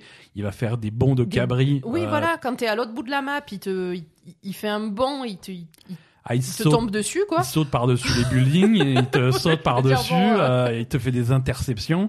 Ouais. Euh, Alors que ça fait euh, 10 minutes que tu cours et que tu l'as distancé de je sais pas tu combien, peux, quoi. Voilà, c'est ça. Tu ne peux pas le distancer. Ouais, C'est-à-dire qu'il y, a- il y a clairement le jeu est construit de, de telle façon qu'il va y avoir des séquences de jeu où tu l'as sur la gueule. Et Ouais. donc là, il n'est pas question de le distancer, d'aller ailleurs ou des trucs comme ça. Tu l'as sur la gueule. Et si tu arrives à, à le, Et il faut avancer le scénario prévu. Voilà, si tu arrives à Voilà. l'immobiliser, parce qu'il y a il y a, Ouais, des, y a barils explosifs, il y a des pièges électriques, il y a des trucs qui sont un petit peu disposés partout, qui sont clairement là pour un, pour Mm. pour un petit peu l'assommer. Ouais. Et ça va te, ça va te filer du répit, mais du répit de, de hein. quelques secondes. hein. Tu vas, tu vas repartir, tu vas courir un petit peu, tu vas essayer de mettre de la distance, mais ça ne sert à rien puisqu'il va littéralement tomber du ciel et te re- et se retrouver Oui, devant toi. oui, oui. euh, Non, il faut. Euh, là, 15 là qu'on a, ce qu'on a compris sur cette démo, c'est que quand tu as un passage comme ça, il faut vraiment que tu avances le scénario et que tu passes carrément à la section d'après. voilà. Donc Ce qui t'empêche d'explorer voilà. correctement les, les maps, ce qui est une, ça grosse partie de, du, du, du, du gameplay de Resident Evil. Enfin, je Pour veux moi, dire, oui. euh, Pour moi, oui. Pour moi aussi, hein. Et je veux euh, dire, euh, c'est- ça fait quand même partie du truc, puisque tu as Mhm. quand même, comme d'habitude, les couleurs pour savoir si tu as exploré les, les pièces ou, ou les, Voilà. les buildings, etc. ou pas. Donc ça veut bien dire que ça fait partie intégrante du jeu de, de, de tout explorer et de savoir si tu as trouvé tout ce qui, est, tout ce qui était trouvable. Exactement. Et euh, là, là, tu si, peux pas le si faire. tu es dans une section de jeu où tu as le, le Nemesis sur la gueule, toute exploration est, est absolument à prescrire. ah, tu, tu ne peux pas. Tu te balades proscrire. à proscrire. Oui. Euh, Ah, tu te balades. Non, Hmm. proscrire. Oui, Oui, non, t'as raison. tu te balades avec ton, ton fusil à pompe à la main, tu, tu cavales comme un dératé. Si jamais t'as un zombie normal euh, devant toi, bah tu, tu, tu l'esquives ou tu lui mets un coup de. L'esquiver, c'est chaud, hein. Esquiver, c'est chaud. Alors il y a un bouton esquive Qui est pourri. qui est pourri. Euh... non, c'est, mais. es- c'est même pas une esquive, elle, elle, je sais pas, elle fait un espèce de mouvement Un à pas la de côté. con, Ouais, elle mais se baisse. euh, Oui, mais c'est justement, c'est exactement une esquive, mais j'ai envie de dire presque une esquive à la Dark Souls ou un truc comme ça. C'est-à-dire que quand tu vas faire l'esquive exactement la bonne seconde quand, il te, quand le Nemesis essaye de te mettre une tatane, tu vas avoir un flash lumineux à l'écran qui va te dire t'as réussi ta super esquive, et ça veut dire que là t'as un quart de seconde pour essayer de te barrer. Euh, mais c'est ta seule option, c'est tu te barres et tu essayes de résoudre l'énigme qui fait que tu vas. euh, tu vas avancer euh, Ouais, ouais. sur la prochaine section de jeu. quoi. ouais, ouais. Et du coup, après, une fois que tu as fait ça, est-ce que tu peux revenir pour euh, explorer derrière ou Alors je pas pense, je pense que oui, je pense que oui, mais là il faudra voir le jeu final pour Mais voir. je veux dire, dans le scénario, quand t'as passé un truc, t'as passé un truc. En général, dans Resident Evil, tu peux pas trop revenir, si? Ça, ça, je- Ça dépend. Il faudra voir. Il je faudra voir. Ouais. Non, hum, effectivement, c'était cette démo, elle donnait pas envie, quoi. Cette démo, ben, disons que moi, j'ai- j'aimais pas Resident Evil 3, l'original. Mhm. Euh, pourtant, j'étais un fan du premier et du deuxième. J'ai pas aimé Resident Evil 3. Euh, À cause de ce, de ce système de Nemesis? Entre autres, hein, entre autres, et c'est aussi une formule qui commençait à tourner en rond au bout de trois jeux, euh, voilà. Mhm. Euh, là, ce, ce, ce remake, selon, selon comment ça se goupille avec cette histoire de Nemesis, ça risque de me frustrer aussi et ça risque de ne pas me plaire. Je, On va voir, hein. on va, on va voir quand même. Hein, on va pas passer à côté d'un Resident Evil, mais euh, c'est, un rythme, c'est une ambiance qui est très- du coup très différente de Resident Mm. Evil 2. Euh, c'est clairement beaucoup plus axé action. Oui, voilà, parce que c'est vrai que euh, sur le, le- les deux premiers Resident Evil, tu avais vraiment cette ambiance où, où tu explorais, on va dire, assez lentement. Donc, Ouais. tu avais cette espèce d'angoisse euh, présente en c'est ça que je général. cherche. Voilà, c'est ça, avec je les zombies qui pouvaient te sauter dessus à tout moment, etc. Tu pouvais tomber sur un truc dangereux. Et, et c'était oppressant. Et là, Ouais, c'est ouais. plus oppressant. Il faut que tu cours en permanence parce que t'es un mec au cul, quoi. Donc, moi, euh, moi, Resident Evil, euh, je, le, je, joue comme un puzzle. Je veux arriver dans une salle, euh, Oui. j'ai, trois balles dans mon fusil à pompe, il y a quatre zombies. Et voilà, et, et réfléchir à ça, et ensuite tout, tout explorer, ramasser la moindre plante verte, Bien sûr. trou- trouver, le mot, trouver le mot de passe du, du coffre-fort qui est sur un post-it à l'autre bout de la pièce et Mm. revenir, des trucs comme ça. Et ensuite sur ma ça. map que, que, que, que la pièce qui était rouge devient bleue parce que j'ai tout trouvé. Ensuite Mm. passe à la suivante et méthodiquement explorer tout le truc. Ouais, ouais, bien sûr. Là, s'il faut courir dans des rues avec 12 zombies que tu peux pas tuer parce que de toute façon ils vont réapparaître et, euh, Mm. et, et un Némésis qui te court au cul Non, euh, et qui te fera chier et tu vas mourir 50 fois jusqu'à ce que tu trouves la solution à l'énigme en cours. c'est pas. c'est- tu perds le. C'est pas c'est pas la même ambiance Ouais. et, et moi Resident Evil c'est des jeux qui me plaisent quand c'est quand, Quand c'est oppressant, quand quand c'est lent, voilà, angoissant, lent, oppressant Mm. et euh, et quand c'est quand c'est plus rapide, quand c'est plus action, quand c'est plus bourrin, euh, Resident Evil 4 par exemple c'est un super jeu mais mais c'est pas ce que je cherche dans, dans Resident Evil. Mhm. Euh, et et c'est parti euh, de plus en plus dans cette direction avec Resident Evil 5, Resident Evil 6 et c'est le 7 qui est revenu le 7 qui est revenu. qui est euh, revenu à un style plus base. lent et plus oppressant et que, Mm. que, que moi j'apprécie euh, dans, dans ce style de jeu. Voilà, après, Après, il faut voir, euh, il faut voir Faut ce qu'ils en ont fait. hein. après on, va, on va reconnaître que sur cette démo, euh, toi comme moi, on a été particulièrement con. Non, euh, on a été. Oh. Non, on a été particulièrement Comment con. tu me parles? Écoute, Toi, tu peux dire que t'es con, il y a pas de problème. euh, ah, je- je- si toi tu avais compris l'énigme, tu me l'as pas soufflé. Hein. C'est vrai. Mais C'est vrai qu'on a été con. on a été super con.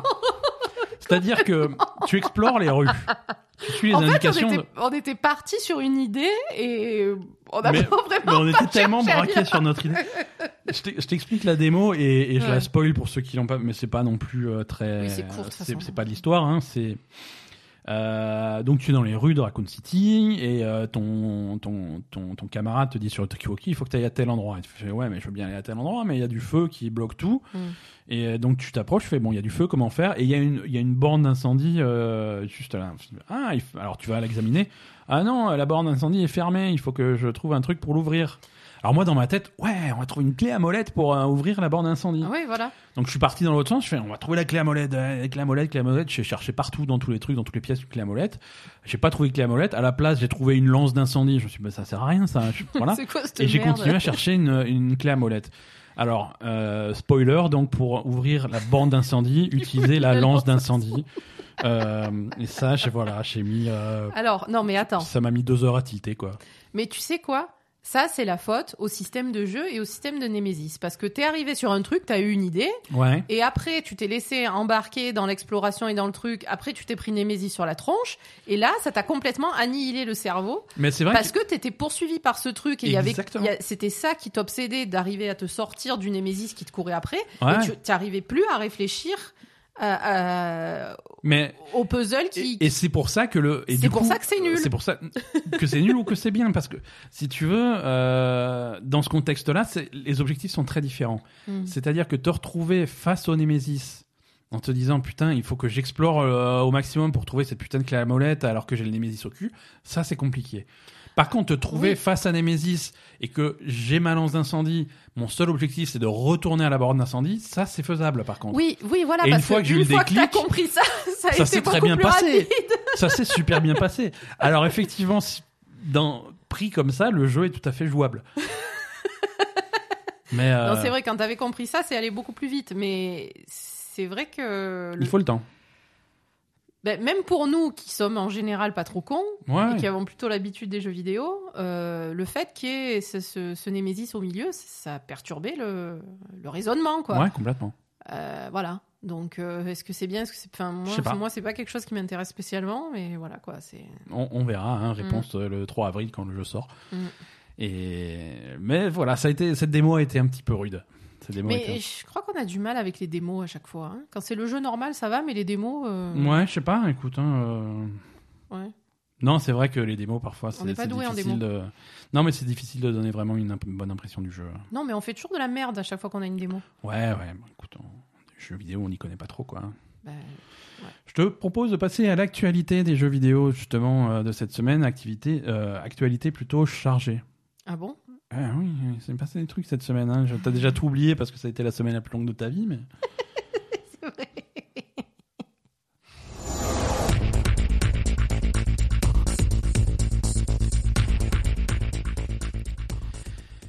Donc la, la- grosse actu, hein, s'il faut que je te rafraîchisse la mémoire, c'est que d'un côté Microsoft a dévoilé toutes les spécificités techniques de la Xbox euh, Series X et de l'autre côté PlayStation, Sony a dévoilé toutes les spécificités techniques de la PlayStation 5. Ah, je me rappelle. Donc ouais, donc on- Cinq minutes après le début de la conférence, j'ai pris mes Picross parce que ça me faisait chier. Ouais ouais ouais, c'est ouais, c'est pas gentil mais c'est tellement vrai.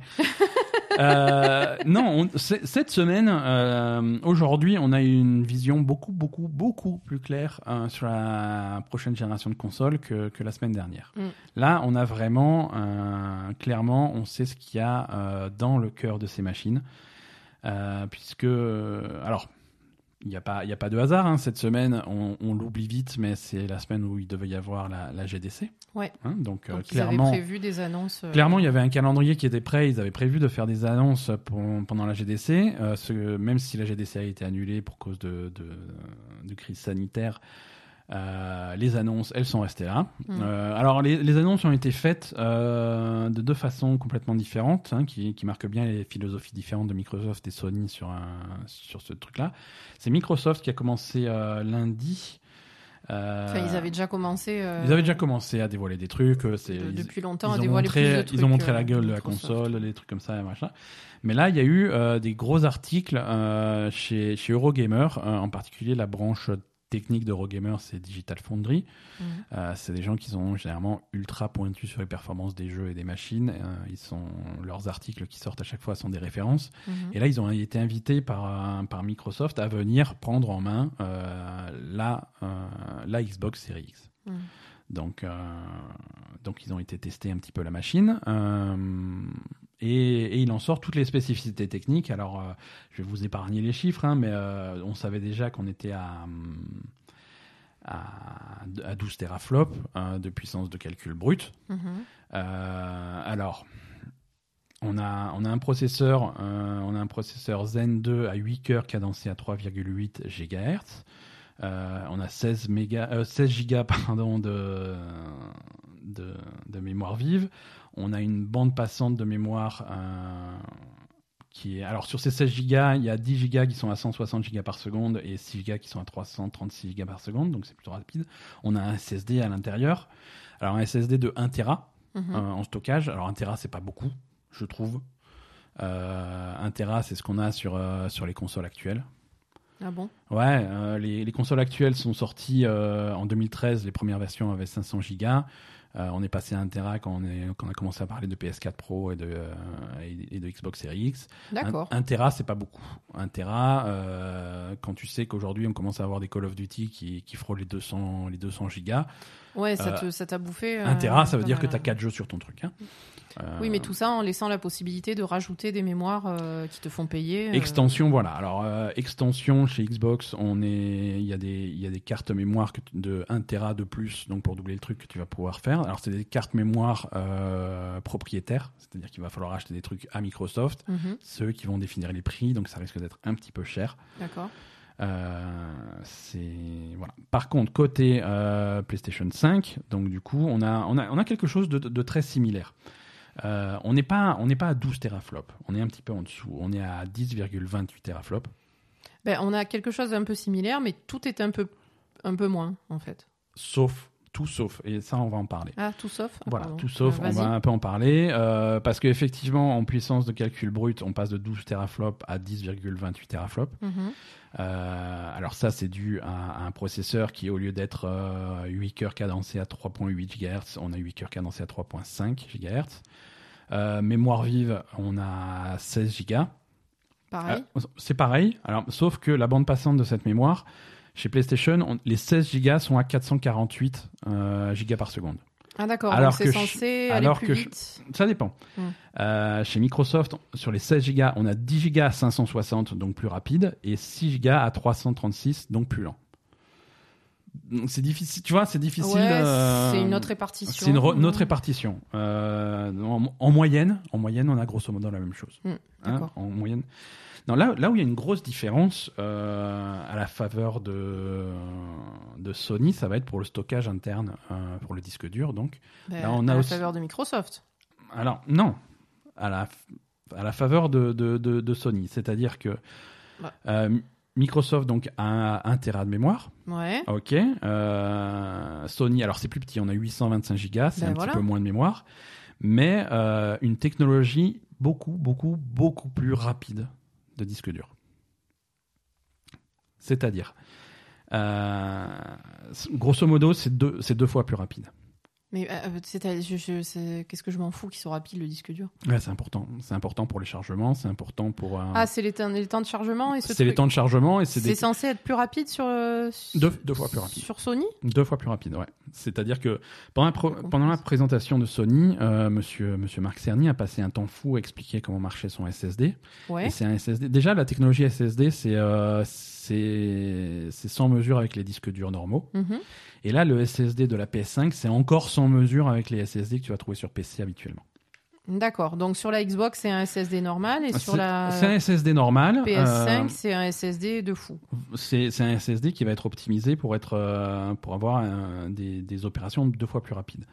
Sur euh, sur Xbox, euh, le SSD va pouvoir traiter 2,4 gigas de données par seconde Mhm. euh, en direct ou alors 4,8 compressés. Mhm. Euh, sur PlayStation 5, on est à 5,5 gigas en direct et jusqu'à 9 gigas compressés. D'accord. C'est énorme. C'est-à-dire qu'en une seconde, le, ta console peut traiter jusqu'à jusqu'à 9 gigas de données. D'accord. C'est c'est- et, et du coup, ça change complètement la façon dont tu peux faire tes jeux. D'accord. Et, et si on écoute un petit peu euh, les, les- les témoignages de, de développeurs qui vont, qui vont comparer un petit peu les deux trucs, donc oui, en, en- en puissance brute, euh, tu as l'impression que la Xbox est un petit peu plus puissante, Mhm. mais ce, ce SSD euh, très particulier de la PS5 euh, va faire en sorte que tu pourras faire des choses qui ne seront possibles que sur PS5. Donc c'est c'est finalement c'est deux machines, les, ter- les teraflops si tu compares les 10.1 10.2 chez euh, les 10.3 chez PS chez Sony et, et les 12 chez Xbox, t'as pas t'as pas une vision globale du truc. Mhm. D'accord. C'est pas, il faut pas regarder. À une époque, on pouvait le faire, mais là, on peut pas regarder juste ce chiffre et dire hein, la Xbox c'est est clairement plus puissante et on n'en parle plus. Non, Mhm. là, tu as deux machines qui sont très différentes. Euh, D'accord. Et du coup, euh, c'est. De- Du coup, est-ce qu'il y a vraiment un avantage à Sony pour le. Alors, euh, Parce que du coup, ça, à la, coup- à du la coup- fin, techniquement, ça donne quoi? C'est quoi les avantages et c'est ça qui est beau, c'est qu'on on, On sait pas. On sait pas. Et voilà. On sait pas. Euh, et ça, ça va dépendre du type de jeu auquel tu aimes jouer. C'est-à-dire que tu vas avoir euh, chez, chez, chez Sony euh, clairement un avantage sur cette histoire de mémoire, mais un avantage euh, autour duquel il va falloir construire tes jeux spécifiquement. C'est-à-dire que les, les jeux exclusifs à la PlayStation 5, les futurs euh, Uncharted, euh, Last of Us, God of War et Horizon et tout ce que tu tout ce que tu en peux, qui vont tirer parti de ce truc et qui vont être conçus vraiment autour du fait que tu peux avoir 9 gigas par seconde de données qui arrivent d'un coup. Mhm. Euh, ça va te permettre de faire des trucs que, qui sont impensables sur euh, sur Xbox, Mhm. euh, malgré une puissance de calcul légèrement inférieure. Par contre, ça veut aussi dire que des gens qui vont, qui vont faire des jeux multiplateformes, on va parler par exemple de Ubisoft qui va faire un Assassin's Creed, euh, c'est un, c'est un- c'est un exemple, euh, tu vas pas pouvoir concevoir ton jeu pour ça. C'est pas possible parce qu'il faut également que ton jeu tourne aussi chez, euh, chez Microsoft. D'accord. Donc toute cette puissance, euh, et, et- et ça généralement quand tu fais des jeux multiplateformes, tu vas t'aligner au, Au plus bas, c'est logique. Au plus bas Mhm. pour que ton jeu tourne sur tous les trucs. Et, euh, et alors, tu vas pouvoir avoir des avantages. Et, ça, et ça c'est dur de faire des plans sur la comète et d'essayer de deviner ce qui va se passer tant que les jeux sont pas sortis. Je suis, on a deux consoles qui sont finalement assez différentes. Ouais, mais du coup, enfin, je sais pas, ça m'étonne quand même que la façon dont tu, dont tu m'expliques le truc, euh, que la Xbox, elle va être complètement pourrie par rapport à la PS5. Moi, c'est ça que je comprends en fait.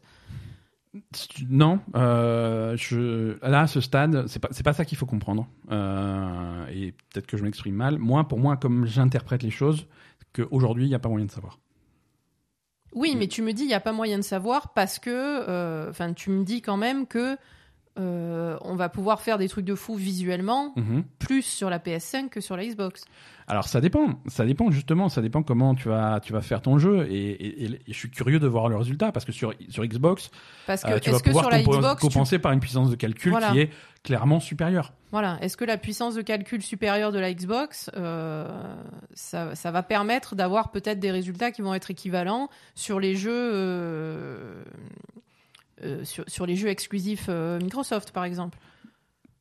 Peut-être. Le, le problème, c'est que après, euh, historiquement, Microsoft a aussi des jeux exclusifs qui sont de qualité généralement un cran en dessous de ceux de. Ouais, mais bon, on est. Alors, est-ce qu'on va, est-ce qu'on va arriver dans un, Est-ce que ça va pas s'équilibrer? Je sais pas. au niveau Je de la pas. qualité des jeux? Je sais pas. Est-ce que, euh, est-ce qu'on va se retrouver dans un contexte où les jeux multiplateformes comme Assassin's Creed, des trucs comme ça, euh, la, me- la meilleure version, ça sera clairement la version Xbox? Hmm. Par contre, des jeux exclusifs, euh, tu vas avoir des trucs chez Sony où tu auras pas d'équivalent chez, chez Microsoft. Ça va être, je sais pas. Hmm. Je sais pas. Là, c'est là, c'est dur à dire. D'accord. C'est vraiment dur à dire. Euh, et, et ça va pas simplifier le, le choix si tu dois acheter soit la, il y a soit la, la série X, soit la PlayStation Et 5. alors, euh, pourquoi Alors déjà, d'un côté, pourquoi Sony, ils ont pas plus de puissance de calcul et plus Mhm. de de capacité du disque dur et de l'autre côté pourquoi Xbox a pas un, un disque dur SSD euh, comparable à celui de Sony? Euh, la, alors, la réponse simple à cette question, c'est euh, le coût.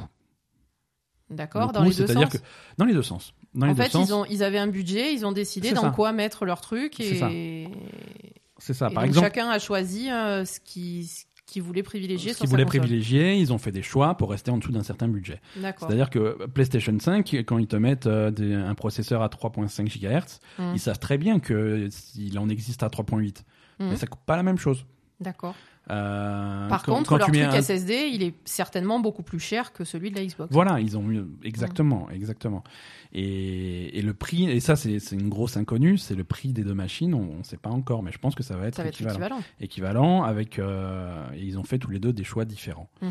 Et, je pense qu'il va se passer un petit peu de temps avant qu'on réalise quel était le bon choix et quel était le mauvais choix. Oui, parce que peut-être que d'un côté, la puissance de calcul, ça va compenser le fait de la, la rapidité de Ouais, je sais pas quoi, et de l'autre côté, peut-être que euh, Complètement. Mais ce qui est certain, c'est que euh, il n'y a pas de perdant dans cette histoire. ouais, Les deux machines sont des monstres. d'accord. Les deux machines sont des monstres et, euh, et autant euh, et, et c'est un stade si, si on prend la même euh, la même période il y a il y a il y a sept ans hein, la génération de consoles actuelle Mhm. euh, à ce stade-là on commençait déjà à avoir des écarts décevants entre les, les consoles les deux consoles étaient pas aussi puissantes qu'on pouvait le rêver D'accord. Là là c'est clairement des monstres ok. donc ça, ça risque d'être une génération de consoles très intéressante ouais. pour les deux pour les deux. Et après, euh, après c'est la différence entre les deux va se faire au niveau des services.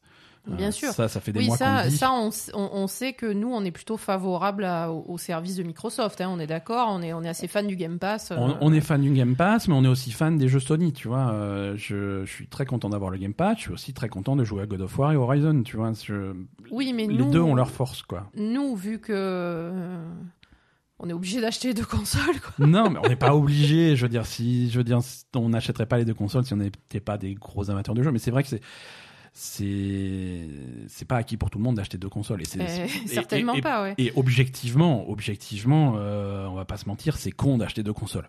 Ah non, mais c'est sûr, mais nous, on veut jouer à tout parce que on Voilà. parce que c'est notre, c'est- notre travail.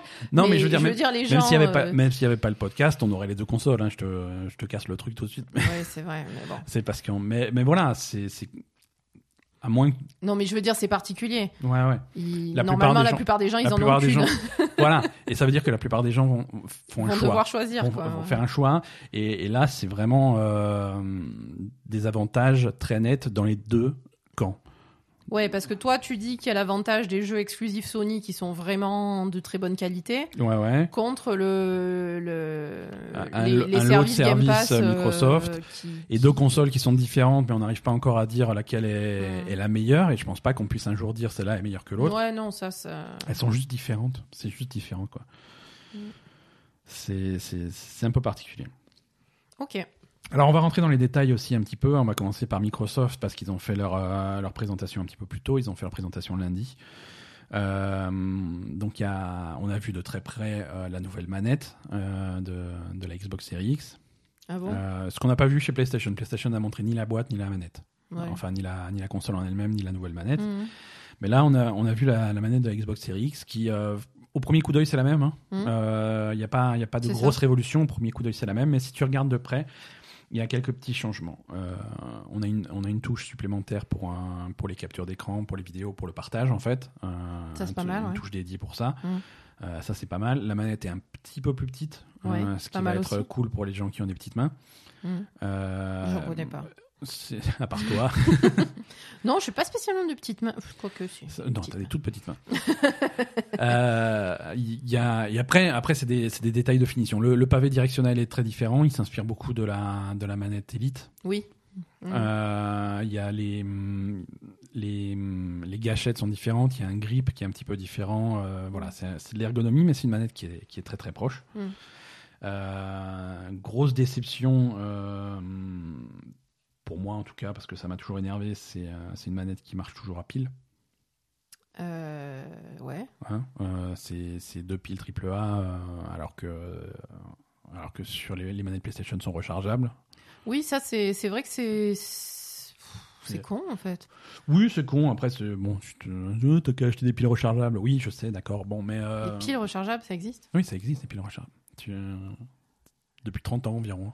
Ouais, mais j'ai jamais rechargé des piles, en ouais, fait. non, non, ça existe. Ou sinon, il y a des batteries, il y a des trucs comme ça. Euh, Nous, sur nos, sur nos manettes de Xbox, je les ai remplacées les piles par des batteries. euh, Oui, mais ça Ouais, devrait voilà, être tu- ça de base. ça, quoi. ça devrait être ça de base. Tu devrais pas avoir à payer euh, 15 balles de plus pour avoir euh, une batterie, quoi. Non, et puis c'est même pas les 15 balles de plus, c'est les piles, euh, c'est mauvais pour la planète, quoi. Aussi, ouais. Euh, je veux dire, euh, au, point où on en est maintenant, euh, c'est curieux que des, des qu'on ait encore de, de ce genre de conneries euh, sur, Mhm. sur, des, sur des grosses productions comme ça. Putain, vire Ouais, ouais. tes piles, quoi.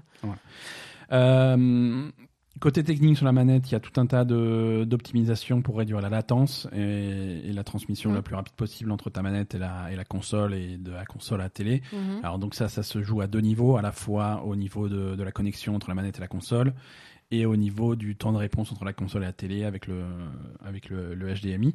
Mhm.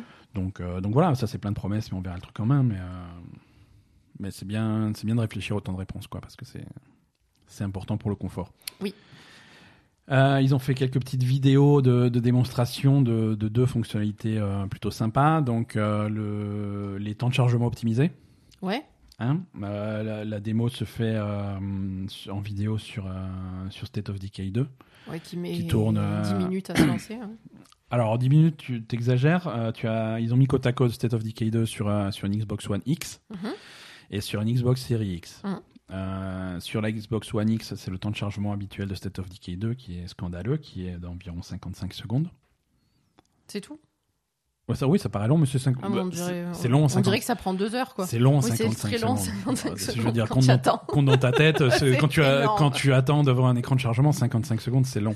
Ça. Euh, et, et la version euh, Xbox Series X avec le disque dur SSD, avec tout ce qui va bien, alors c'est pas instantané, mais on passe de 55 à 7 secondes. Ouais. Euh, ça, ça a clairement rien à voir. L'autre petite démo vidéo qu'ils ont fait, c'est, le Quick Resume, euh, qui, est, qui est la fonctionnalité de reprendre une partie en cours sans, sans quitter le jeu. Ça, ça existe déjà sur les consoles actuelles, que ça soit euh, sur, euh, sur Xbox ou sur PlayStation ou même sur Switch. Oui. Le jeu en cours, bah, tu le quittes pas, il se met dans une espèce d'état de veille et ça te permet de reprendre la partie exactement où tu l'as laissée. Mhm. Mais ça, tu peux le faire pour, actuellement pour un jeu. Ouais. Là, c'est une version qui peut se faire pour plusieurs jeux. Euh, alors, combien de jeux, ça va dépendre de la, de la place qu'ils prennent en mémoire. Mhm. Hein, ça, ils l'ont annoncé. Mais sur la, sur la démo, euh, ils, ils ont fait, euh, ils, ils ont sauté euh, de, de, de plusieurs jeux. Alors, je sais plus ce qu'il y avait comme jeu sur la démo, mais je crois qu'il y avait cinq jeux différents. C'est 5, je crois. ouais. Voilà, tu as une partie de State of Decay qui est en cours, et puis il change, et il joue à Forza, et puis Mm. il change, et il joue à un jeu de Xbox 360, et il change, et il joue à Ori, et il revient, et, Mm. et il fait le tour de 5-5 jeux, il revient en premier, et, euh, et, et la Ouais, partie. les 5 jeux sont. les, les cinq jeux sont partis en cours, quoi. Ouais. Les cinq jeux sont partis en cours, et tu, tu switches de l'un à l'autre euh, littéralement instantanément, quoi. Mm. Donc, euh, ça, Ouais, ça c'est cool. carrément confortable, quoi. Euh, alors, il y a eu. on n'a toujours pas de date de sortie pour ces machines. Non. Mais, mais Xbox a fait une petite bourde qui a été, qui a été qualifiée d'erreur, mais c'est peut-être un indice. Sur le site officiel américain, il y avait marqué Thanksgiving 2020.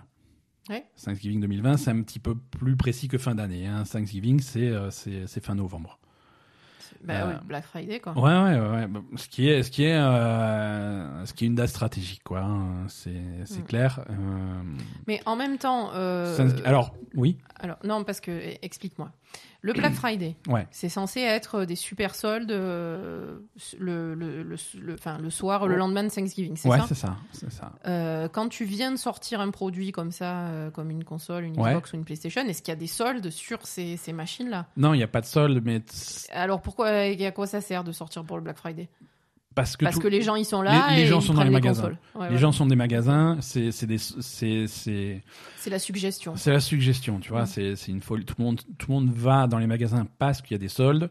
Euh, c'est suffisamment proche de Noël truc. pour que c'est le moment où tu fais tes cadeaux de Noël, Évidemment, machin, des ouais. trucs comme ça. Mhm. Et, euh, et merde, il y a la nouvelle Xbox, bah tu vas prendre la nouvelle Xbox, quoi. D'accord. Mais il Euh, n'y aura pas de promotion sur, euh, sur les nouvelles machines, ça c'est sûr. Non, non, non, non, clairement pas. Ok. Euh, bah, ça va, alors. Voilà. Alors, ce Thanksgiving 2020 a vite été corrigé. Ils disent ah c'est une erreur. euh, ils ont remis, euh, ils ont remis euh, fin d'année 2020 à la place.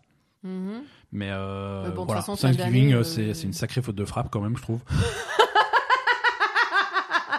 Donc, euh, je sais pas si c'est vraiment innocent. Non, mais après, de toute façon, fin d'année, euh, ça correspond à Thanksgiving. Hein. Ils vont pas, ils vont pas la sortir le, le, le 20 Oui. décembre. Hein. Non, non, c'est sûr, c'est sûr, c'est con. Euh, c'est clairement des consoles qui vont sortir en novembre, les deux. Voilà, on le sait. De Euh, toute façon, fin d'année, c'est novembre. Hein. Voilà. Non, mais après, il y a des gens qui, qui disent Ah, mais est-ce que est-ce qu'il y en a l'un ou l'autre qui va couper l'herbe sur le pied, sous le pied et sortir en octobre, tu vois, pour être. Tout le monde s'en fout des consoles qui sortent en octobre. Ouais. Ils les achètent pour si Noël. si t'as trois semaines d'avance, quatre semaines d'avance, euh, les, les gens qui sont un petit peu impatients et qui savent pas choisir entre les deux, bah, je vais prendre celle qui sort en premier. C'est, ça peut être une stratégie. C'est pas, c'est pas déterminant, Je sais mais pas, moi.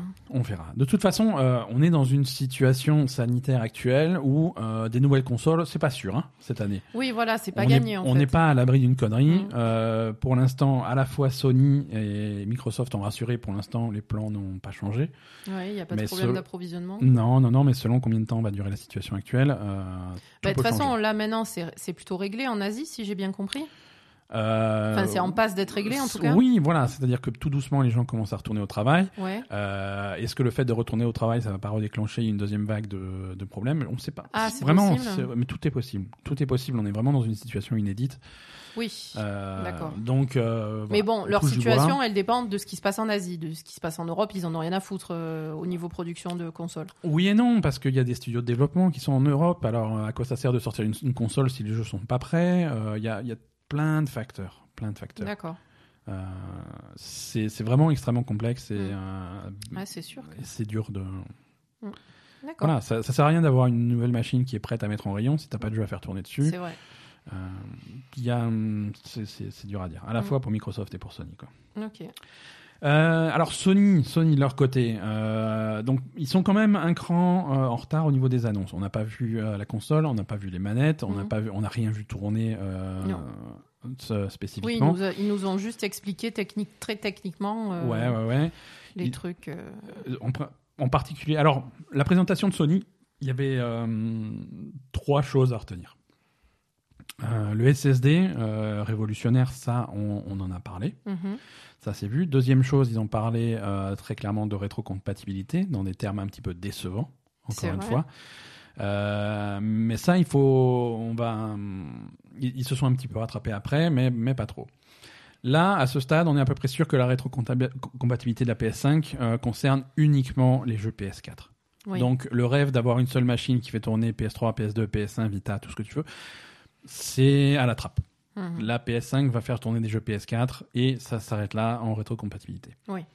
La façon dont, dont- dont Marc Cerny, donc ingénieur en chef euh, pour, euh, pour PlayStation, a, a annoncé le truc, c'était un peu décevant. Mhm. Il a dit oui, alors on a les stats, on connaît les 100 jeux les plus joués.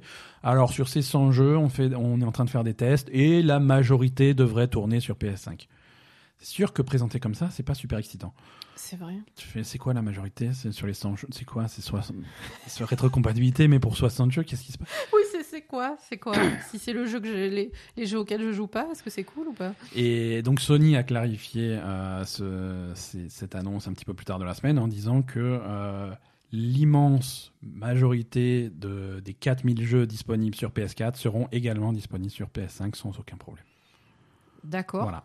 Mais ça, on va, parle- ça on- ira toujours pas plus loin. On parle, on parle uniquement pour la PS4 en tout cas, et ça sera aussi le cas pour la Xbox One. hein, on parle uniquement de quelques exceptions de jeux qui tourneront pas. Mhm. Euh, mais oui, par contre, on est limité à la PS4, on n'ira pas plus loin, alors que Que Xbox, ça va, Xbox- ça va jusque. Et c'est c'est une question de retard. Xbox, C'est une hein. question de retard de technologie. Euh, Jusqu'à il n'y a pas très longtemps, euh, Sony se moquait de la rétrocompatibilité. Il y avait le patron de Sony à l'époque qui n'y est plus, enfin de Sony PlayStation qui, qui n'est plus là, hein, mais qui ouvertement en interview euh, se parlait de Gran Turismo l'original Mhm. en disant mais euh, il a l'air dégueulasse. Qui est-ce qui aurait envie de jouer à ça quoi? Tu Oui, non, oui, il y a des gens qui ont envie de jouer au vieux jeu. Et bien sûr, oui. Ouais, il y en a, il y en a. Et alors que Microsoft prend une approche complètement différente depuis Ouais. longtemps, Mm. et, et du coup ils sont à l'arrivée de cette nouvelle génération de consoles, ils sont prêts. Mhm. Ils sont prêts avec des jeux euh, Xbox One, des jeux Xbox 360 et des jeux Xbox. Oui, oui, eux, ils sont prêts et ils ont pensé à ça euh, depuis toujours, je pense. toujours. Tandis que PlayStation, euh, euh, ce qu'on disait, c'est que la, la rétrocompatibilité sur la PS3, c'est pas possible parce que c'était un, un- une machine qui était trop particulière et, et Ouais, qu'on pourrait pas, les jeux qui tournaient sur PS3 ne pourraient pas être adaptés maintenant euh, à la PS4 ou à la PS5 en fait. oui, non, c'est ça. Donc du coup, euh, c'est ça qui les, qui les bloque euh, pour la rétrocompatibilité, parce qu'ils faisaient des trucs qui étaient tellement uniques à chaque fois que euh, ils, pensaient même pas à ça en le faisant. Donc euh, forcément, euh, ils n'avaient pas du tout ça dans, dans la tête. Et, Non, et non, maintenant, c'est impossible. Quoi. c'est ça. C'est enfin impossible. Il n'y a jamais rien d'impossible, hein, mais c'est compliqué. C'est compliqué et, euh, et ils vont pas s'en- s'engager là-dedans pour des vieux jeux. On en est tout cas, pas à la sortie de la console. Peut-être qu'il y a des choses qui vont euh, changer au fur et à mesure. hein, Je mais- sens pas moi. Mm, Moi non plus. En tout cas, je parierais pas dessus. Non, non. Troisième gros pilier de la présentation de, de, de Sony, de la PlayStation, ça a été l'audio. Ouais. Ils ont passé un temps, euh, un temps fou euh, sur l'audio. Alors, la présentation de Sony était, était un petit peu indigeste. Ah, Euh, c'était non, c'était impinable. On est d'accord. c'est et ça, c'est une encore une fois une erreur stratégique de la part Mm. de Sony. C'était de présenter de trucs. C'est Ils ont fait ce qui était prévu pour la pour la GDC, c'est voilà, ça c'est le truc qui est prévu pour la GDC, qui devait être être fait à porte close devant des professionnels, du développement. voilà, c'est ça. Et ça ressemblait à vraiment une présentation PowerPoint avec des que des termes techniques. ouais, c'était super technique. Pas une seule image de jeu. Ouais, ouais. Euh, voilà, c'était tr- Et puis super technique, le mec il technique. expliquait pendant deux heures les, les spécificités du SSD, du machin. Ouais, c'est ouais, bon. non, Ma- Marc Cerny, c'est de toute évidence un génie. Il maîtrise son sujet, mais pour pour quelqu'un qui connaît pas et qui a pas son niveau, c'est indigeste. Euh, et donc il a passé 20-25 minutes sur le son, Oui. euh, sur euh, le moteur Tempest, hein, qui vont appeler ça euh, pour un- pour la PS5, et qui offre des possibilités sonores qui, hum, alors je sais pas si c'est supérieur à ce qu'il va y avoir sur un- sur Xbox, mais Xbox ils sont ils, ils ont l'air de se baser sur des technologies existantes euh, qui sont qui sont utilisées en, en home cinéma, un truc comme ça, des trucs Ouais. comme Dolby Atmos, des trucs comme ça. Eux ils développent leur propre Leur truc. propre truc, d'accord. Et, et Tempest, c'est un truc qui est vraiment euh, la possibilité de localiser le son euh, dans l'espace, vraiment de, de l'audio en 3D. Mhm. Euh, et ça, c'est présenté par Marc Cerny comme clairement quelque chose en cours de développement, qui va être disponible à la sortie, mais qui va s'améliorer au fur et à mesure, Mhm. et, euh, et qui est vraiment là pour, euh, pour, que tu- pour être le plus immersif possible, que tu sois dans le jeu et que, tu, et que le son, tu aies vraiment l'impression d'être dedans, que tu saches d'où ça vient, Mhm. que, que tu utilises un casque ou un système de home cinéma ou même les haut-parleurs de ta télé. Quoi quel que soit le truc. Et, et ça, et là, il a fait une explication euh, pendant, pendant super longtemps sur comment ça fonctionne, en disant que euh, chacun perçoit, euh, perçoit le son différemment en raison de la forme de ses oreilles. Et que, et que le son, en fait, le son, il arrive dans ton oreille, il va, se, il, il va rebondir sur la géométrie très particulière et unique de ton oreille, Ah, c'est pour ça. et qui va rentrer Ça explique plein de choses quand et même. qui hein. va rentrer dans ton oreille de façon différente. euh, et donc, du coup, ça, simuler, euh, simuler cet effet-là, c'est impossible parce qu'il faut simuler de façon différente pour chaque, Mhm. chaque personne. Et si tu essaies de faire une moyenne, tu vas jamais vraiment y arriver. Et donc, ils savent pas trop comment ils vont faire. Et, Ah donc et en là, fait il dit euh, on fait un truc mais on c'est vraiment C'est- en euh, on est développement. à l'arrache quoi. Alors, euh, c'est beaucoup plus facile à faire pour, pour, un, pour un casque, Bah, parce que le sûr, casque, il est sur ton oreille, donc on sait exactement comment il va attaquer ton oreille. Mais pour du home cinéma ou des haut-parleurs de télé, c'est plus compliqué de simuler le truc. Alors, il va falloir... Mais du coup est-ce que c'est bien la peine de se faire chier avec ça? Mais je sais pas. Moi c'est ça que je comprends je pas parce pas, que quand même sur le son on- si tu utilises des technologies de home cinéma qui existent Ouais, ouais. déjà c'est quand même pas mal. Et, Donc, euh, et ça, c'est clairement un sujet, ça se voyait, c'est un sujet qui passionne Marc Cerny. Ah, mais, il est euh, à bloc, mais il est à bloc. est-ce que c'est la peine de se faire chier avec ça? Mais quand, quand tu l'entends faire une présentation officielle de la PS5, alors encore une fois, qui aurait peut-être pas dû sortir du cercle des développeurs, mais une présentation officielle avec des centaines de milliers de joueurs qui regardent ça et que tu vois Marc Cerny en disant bon ça alors on sait pas trop comment on va faire, on réfléchit à plusieurs Ouais, options, mais euh, peut-être qu'il va falloir que vous preniez des photos de vos oreilles pour nous les envoyer. je... fais quoi? Mais qu'est-ce que tu racontes Marc? Je, je... qu'on soit clair, je ne t'enverrai pas de photos de mes oreilles. Ça n'arrivera pas.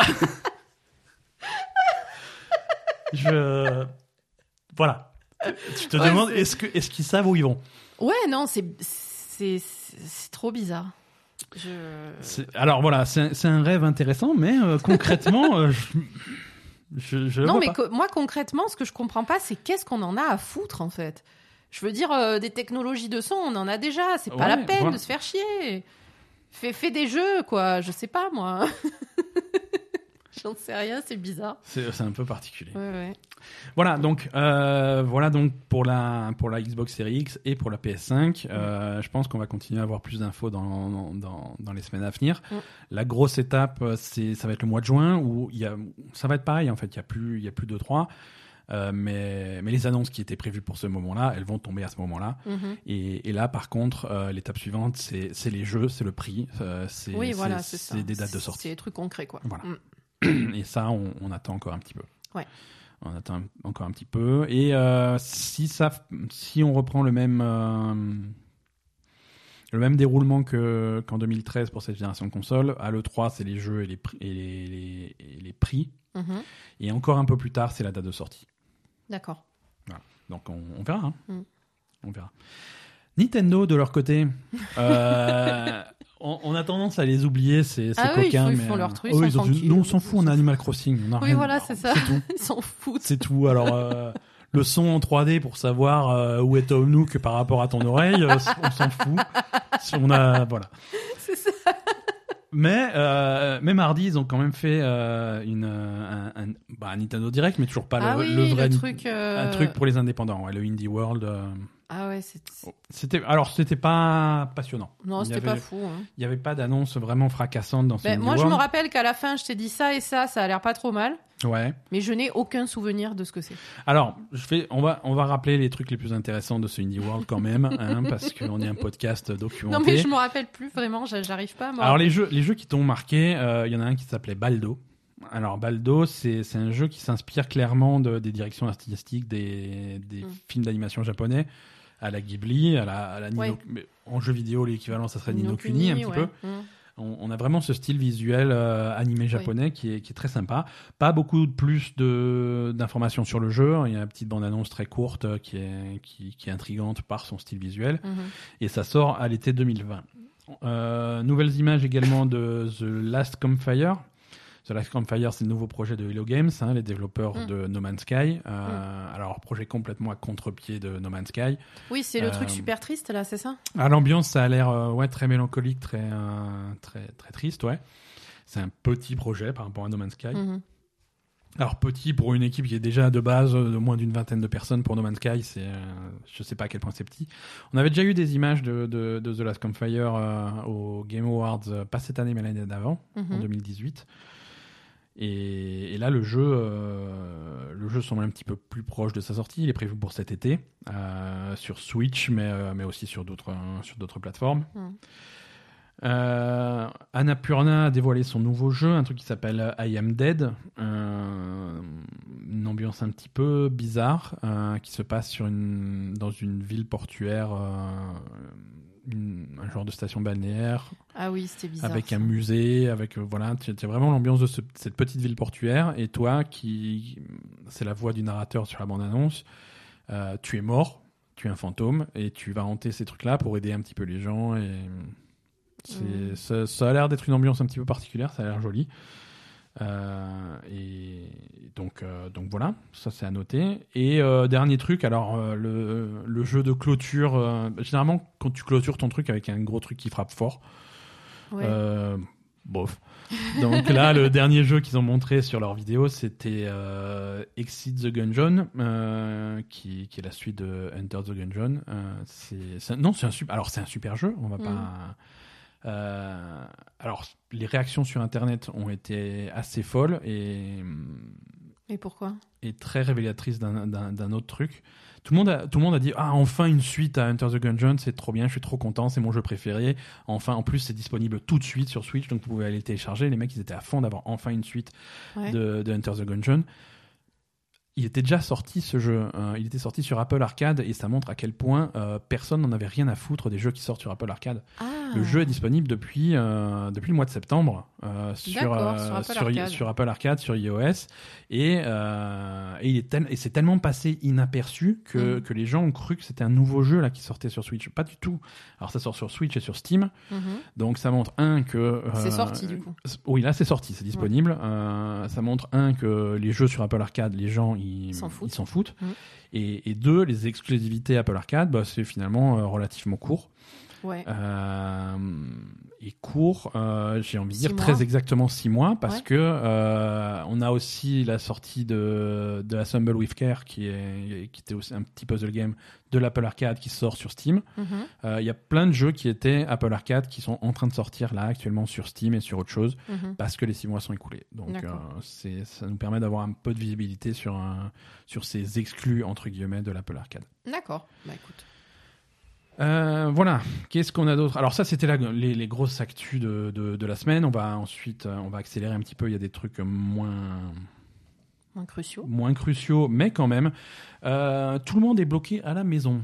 Oui. Ça a des impacts euh, au, niveau, au niveau mondial sur Internet, sur les services en ligne. Mm. Et les services de jeux vidéo sont pas épargnés. Euh, Steam euh, est en train de battre chaque jour ses records de connexion. Mhm. Parce qu'ils étaient tout contents d'avoir eu 19 millions, ensuite ils ont été contents d'avoir 20 millions, ensuite 21 millions. Là, ce week-end, ils ont fait 22 millions de, connexions simultanées. Mhm. Euh, Xbox Live, c'est la galère. En début de semaine, ils étaient complètement à la ramasse. Euh, les gens n'arrivaient pas à se connecter. Ils avaient des problèmes de serveur. ils ont réussi à, à solutionner ça assez rapidement, mais ça a été euh, enchaînement. Euh, c'est les services en ligne de Nintendo qui se sont cassés la gueule Mhm. euh, mardi, mercredi, jeudi. Ils sont revenus juste à temps pour la sortie d'Animal Crossing Mhm. heureusement. Mais voilà, c'est un petit peu compliqué. Et si vous avez un petit peu de mal à vous connecter à vos services en ligne préférés, c'est C'est normal. C'est un petit peu normal. Hein. Tout le monde s'organise un petit peu autour de cette situation complètement inédite. Euh, Ouais. Alors, la plupart des, des studios de développement et la plupart des éditeurs se, se tapent sur le bide en se félicitant de permettre à leurs employés de travailler de chez eux. Mhm. Donc ça, c'est plutôt cool. C'est euh, euh, à chaque fois que je vois des news là-dessus, j'ai envie de répondre. Eh ben encore heureux, putain. Non, mais c'est vrai. Non, mais attends. encore heureux, quoi. Je veux dire, t'es- t'es développeur mais- sur un ordinateur, Oh, fais-le t'es chez toi, T'es quoi. un arnaqueur, mais à la Tom Nook, toi. Hein. Pourquoi? Parce que là, c'est exactement ce que je t'ai dit la dernière fois Non, mais quand oui. tu m'as parlé de. Mais tu avais raison. Attends, et toi, tu m'as dit, oh, bah quand même, euh, machin, euh, c'est compliqué de se connecter à je sais pas Non, quoi. c'est compliqué. C'est- Non, non, c'est com- attends, Moi, quand tu m'as dit ça, je t'ai dit, bah ouais, encore heureux. Et- c'est compliqué de faire marcher un studio de développement, surtout un truc, euh, un studio majeur On avec des parlait de- centaines de... personnes qui travaillent sur les mêmes projets. Oui, on parlait de, de Rockstar, donc. euh, Euh, Rockstar, ouais, par exemple, euh, de les faire travailler de la maison, euh, sachant qu'il y a, il y a des problèmes de confidentialité, il y a des problèmes, Mm. voilà. Donc il faut des connexions sécurisées, c'est une Oui. logistique à déployer. Mais quand tu es une boîte de la taille de Rockstar ou de Blizzard ou de Ubisoft, ouais, tu as les moyens Oui, de va, développer ce genre de truc, t'as les voilà, et, et il faut être réactif dans dans, dans ce Non, genre non, de t'as cas. les moyens de développer. Et puis bon, c'est quand même un boulot où tu peux être de la maison. Non, bien pas, sûr. pas Et, euh, et, et moi ce que je voulais souligner, obligatoire d'être à 50 cm de, de, de, absolument, de ton collègue euh, pour, absolument pour dans un open vidéo, quoi. space avec euh, Ah, avec voilà. 80 personnes qui se qui se touchent dessus. euh, C'est ça. Non, il faut éviter. et dans alors ces dernières semaines dans, dans la Belle Gamer, on a beaucoup euh, on a beaucoup craché sur Blizzard. Euh, Ah oui, mais on aime bien cracher sur Blizzard. hein. Ouais, ouais, ouais, on aime bien, mais on, on- on va être des gens objectifs et on va aussi noter quand ils font des choses bien. Ah. Euh, et là, ils se sont bien occupés de leurs employés aux États-Unis, que ce Oh, soit au bureau c'est de mignon. Californie ou de Texas, avec bien entendu, ils les ont tous envoyés à la maison. Euh, le staff euh, non développement, c'est-à-dire euh, les gens qui font fonctionner les bureaux, ça va être euh, ça va être la cantine, le nettoyage, des trucs comme ça, des trucs Mhm. comme ça. Ils sont aussi renvoyés à la maison, ils sont payés. Ce qui aux États-Unis n'est pas Ce qui gagné. aux États-Unis hein. n'est pas gagné. Ouais. Ici, c'est gagné, mais en aux bon français, Bah, bien sûr que je suis payé. Oui, voilà, c'est ça. Non, aux États-Unis, c'est pas gagné. aux États-Unis, c'est pas tu gagné. fais pas ton taf, t'as pas tes sous. Mais là, ils sont, ils sont payés quand même. Mhm. Et, et le jour où ils étaient renvoyés chez eux, Mm. euh, Blizzard a déployé dans les parkings euh, du, des bureaux euh, un système de drive où ils distribuaient à chaque employé des kits avec, avec du, du- du gel hydroalcoolique, du PQ, des machins comme ça, des trucs un petit peu difficiles à trouver. D'accord, Ils ça avaient un bien. petit, un petit package pour tout le monde. C'est bien. Euh, ils poussent les gens à rester, à rester chez eux, y compris les joueurs. Dans World of Warcraft, ils ont déployé jusqu'au 20 avril 2020 un buff général de 100% d'expérience en plus pour tous les joueurs. D'accord. Donc, euh, si vous voulez monter des, des rerolls ou des trucs comme ça, c'est le moment. C'est double XP pour tout le monde. Putain, Warcraft. Et voilà, Warcraft, ça fait longtemps. hein. Tu te rappelles de Warcraft? Mais ouais, mais maintenant tu m'as donné envie là. Et ouais, ouais, ouais. Euh, et après, dans tous les jeux, ils ont, je crois que Heroes of the Storm, tous les héros sont gratuits. Euh, le- la version free-to-play de StarCraft 2 a été étendue. euh, voilà. Il y a, y a pas mal de gens. Square Enix, ils offrent, ils offrent, euh, ils offrent euh, Tomb Raider, le reboot de 2013. Mhm. Euh, voilà, pour rester chez toi et jouer. À Ubisoft, ce week-end, là, depuis jeudi ou vendredi, Assassin's Creed Odyssey, free to play. Mm. Euh, Il y a beaucoup d'éditeurs qui offrent des jeux et qui poussent les gens à rester chez eux. Et ça, C'est bien. bien de, de, de, de le faire. En parlant de Blizzard, euh, il se passe des choses sur Overwatch. Alors, euh, Ben bon, non, toujours, pas de match. euh, sur Justement, il se passe rien sur Overwatch. ça, c'est mort, on va en parler tout à l'heure. Mais, euh, mais sur Overwatch, sur le jeu en lui-même, Ah. premier nouveau héros depuis 7 ou 8 mois. Ça fait longtemps, ouais. quand Sigma, il était, ça fait 7 mois que Sigma, Sigma est disponible. Ouais. Euh, le 32e héros d'Overwatch est disponible sur les serveurs de test. C'est donc Echo. euh, Donc on avait vu euh, dans une cinématique. euh, cinématique de la BlizzCon H. 2018. euh, exactement, la cinématique, de, H. Ouais. Euh, et c'est un héros qui est bon. Il y a des y a des indices sur Echo depuis euh, depuis la sortie d'Overwatch. Hein. Mhm. C'est c'est un héros qui était très attendu euh, et qui est donc disponible sur sur les serveurs de test. Alors à la surprise générale, c'est un DPS. Clairement, ouais. Euh, Justement, j'allais te demander, je m'attendais pas à ce que ce soit un DPS. non, tout le monde tout le je monde pensais que c'était un un support. support. Ouais ouais parce que euh, elle a une gueule de support. Ouais. Le jeu a besoin de support. Ouais. Euh, les, les gens qui jouent un petit peu en compétitif, euh, ils en ont marre d'avoir des files d'attente de 2h30 en DPS et de 4 secondes en support. Donc le Ouais, jeu je a besoin de support, donc ils ont sorti un DPS. Non, mais je comprends pas pourquoi. pourquoi. c'est un DPS, c'est un DPS, hein, c'est comme ça. Ouais. Ouais. Non, ça, ça a surpris tout le monde. Mais après, c'est un personnage qui a l'air super intéressant et qui, qui est euh, visiblement là pour renverser les méta. Euh, D'accord. avec, avec des. Alors, Très bien. alors euh, Echo peut, peut voler. Mhm. Euh, tu tu as un espèce de dash en avant qui te permet de voler librement. Tu peux planer, bien entendu, donc très très très mobile. Des skills à base de, de grenades collantes et de, de, de- de rayons laser euh, et un ulti euh, qui te permet de dupliquer un héros adversaire. C'est-à-dire tu prends un héros de l'équipe adverse et tu le fais popper chez toi Mhm. euh, avec génération d'un ulti 5 fois plus rapide. Donc en fait, tu peux, tu peux sortir les ultis de n'importe quel héros de l'équipe adverse euh, et faire du coup des combinaisons euh, assez folles. Ouais, c'est Euh, pas mal ça. Ouais, ouais, non, les, tous, les, tous les pros et les gens qui jouent beaucoup en compétitif, ils se roulent par terre parce que ça ouvre des options assez, assez intéressantes. Quoi. D'accord. Donc c'est c'est un héros qui va. Alors, je, on ne sait pas trop quand est-ce qu'il arrive euh, définitivement sur les serveurs euh, officiels, sans doute euh, semaine prochaine ou semaine d'après. Généralement, Mhm. ça va assez vite. Ouais. Et, euh, et dans la foulée, euh, sur, euh, sur les serveurs de, de la Ligue d'Overwatch, hein, sur les matchs de la Ligue d'Overwatch, s'ils reprennent un jour, Oui, en même temps. on va en parler. Mais, mais voilà, c'est intéressant. C'est intéressant. Donc, Echo, nouveau personnage pour Overwatch. Euh, GDC, donc GDC c'est cette semaine, hein. c'est donc ça c'est mort, c'est annulé. Mais euh, ils avaient annoncé quand ils ont annulé la GDC qu'ils essaieraient de faire un truc euh, cet été. mhm. Euh, donc les dates sont fixées. Il y aura une mini GDC du 4 au 6 août euh, 2020. Ouais. sous réserve que la situation. Oui, sous Hein, réserve, sous parce réserve- qu'ils me- font délirer ceux qui, ceux qui décalent de, de 3 mois les trucs là. Ouais, ouais, mais bon, il Euh, faut- En août, c'est pas sûr que ce soit réglé, hein, Non, c'est pas hein. sûr, mais si jamais c'est réglé, euh, il y aura une, une GDC euh, en août. Donc euh, voilà, même s'il y a beaucoup d'annonces qui devaient se faire cette semaine, qui se font toujours cette semaine, euh, GDC c'est toujours un, un endroit qui est propice aux rencontres, trucs comme Oui, ça. oui, et donc disais, euh, ouais. voilà, donc ça c'est pas perdu, Mm. c'est juste euh, c'est juste repoussé. Hein. Voilà, sous réserve que. Sous mais du coup, du coup, ça fait un créneau intéressant. euh, 4 au 6 août, on est très proche de la sortie des nouvelles consoles. Ça peut être l'occasion encore d'avoir une vague d'informations euh, à, à ce Ouais, moment-là. On verra. hein. Euh, et ouais, ouais, ouais, on verra. Euh, on parlait de, on parlait beaucoup de Microsoft tout à l'heure et du Game Pass, hein, euh, qui est un service. Effectivement, c'est un service qu'on aime bien, Bien sûr. euh, qui font, ils continuent à faire des, des choix plutôt sympas. Euh, les jeux qui arrivent cette semaine, on a The Surge 2, on a Bleeding Edge hein, qui sort cette semaine, Ouais. donc qui arrive directement sur le Game Pass puisque c'est un studio interne à Microsoft. Euh, on a du Astro Glazer, on a du euh, bah, Power Rangers, hein, parce qu'il en faut pour tous les goûts. Euh, Power Ranger. et ouais, ouais, ouais. Ace Combat 7, euh, 7 est également disponible, donc ça c'est plutôt cool. Mais la, la vraie nouveauté du, du Game Pass Ultimate, uniquement si j'ai bien compris, cette semaine, c'est qu'ils vont commencer à proposer des DLC. En plus des jeux. Parce que jusque-là, euh, c'était le jeu, le jeu de base Hmm. par le Game Pass. Mais si jamais le jeu te plaît vraiment et que tu veux les extensions, les trucs comme ça, là, il faut passer à la caisse. ça me paraissait normal. Euh, Euh, moi, ça me paraît moyen normal, mais. il faut quand même donner des sous de temps en temps aux développeurs. hein. Et un des arguments, c'est que ça donne de la visibilité pour leur jeu pour qu'ensuite ils puissent te vendre des trucs. Ouais. Mais là, euh, ils commencent à, à avoir des avantages euh, pour, pour le Game Pass. Mhm.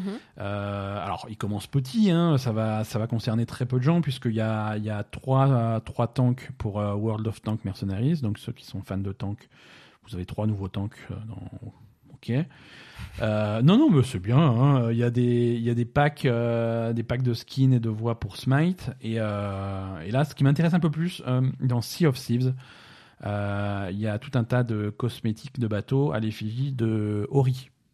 Donc, si tu veux une voile Ori et des trucs comme ça, c'est très joli pour ton bateau. Oui, mais de toute façon, Sea of Thieves, c'était, c'était tous les DLC étaient gratuits dans le Game Pass. On est d'accord. C'est un studio Microsoft.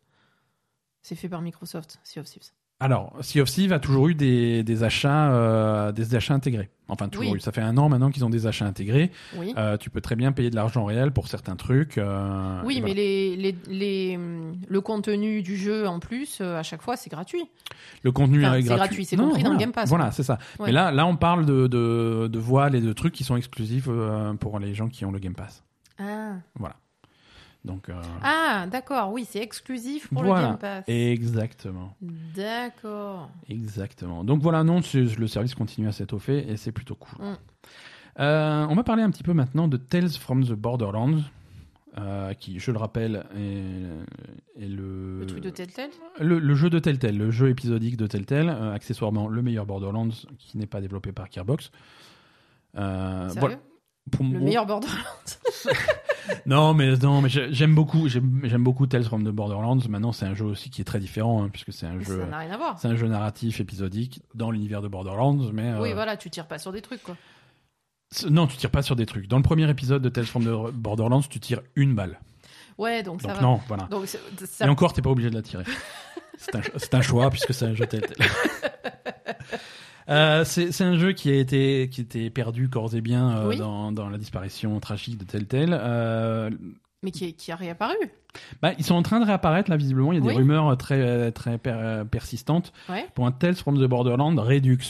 euh, qui serait une version Redux. Redux, ouais, ce serait une version Moi, si on me vend un truc Redux, ça me fait pas plaisir, hein, de base. hein. Et ben pourtant, c'est une version améliorée de Tales from the Borderlands Mm. qui, pour l'instant, c'est une rumeur, mais c'est une rumeur plutôt solide puisqu'il y a toute la bande-annonce qui a fuité.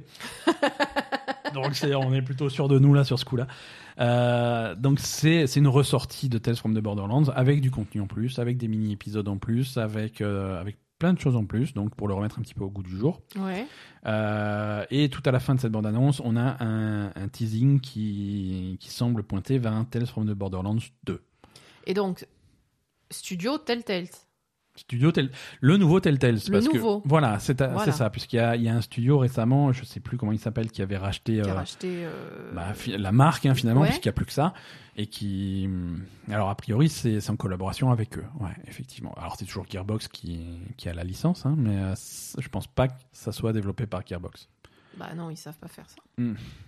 Non, mais après, voilà. Après, comme dit, ça, c'est, ça reste du conditionnel puisque c'est une fuite. Hein, c'est, c'est des- une bande annonce qui a fuité, mais on n'a pas toutes les infos et toutes les, tout le communiqué de presse qui va avec. D'accord. Mais ça devrait arriver euh, plutôt bientôt. Est-ce que tu attends avec impatience la sortie du remake de Final Fantasy VII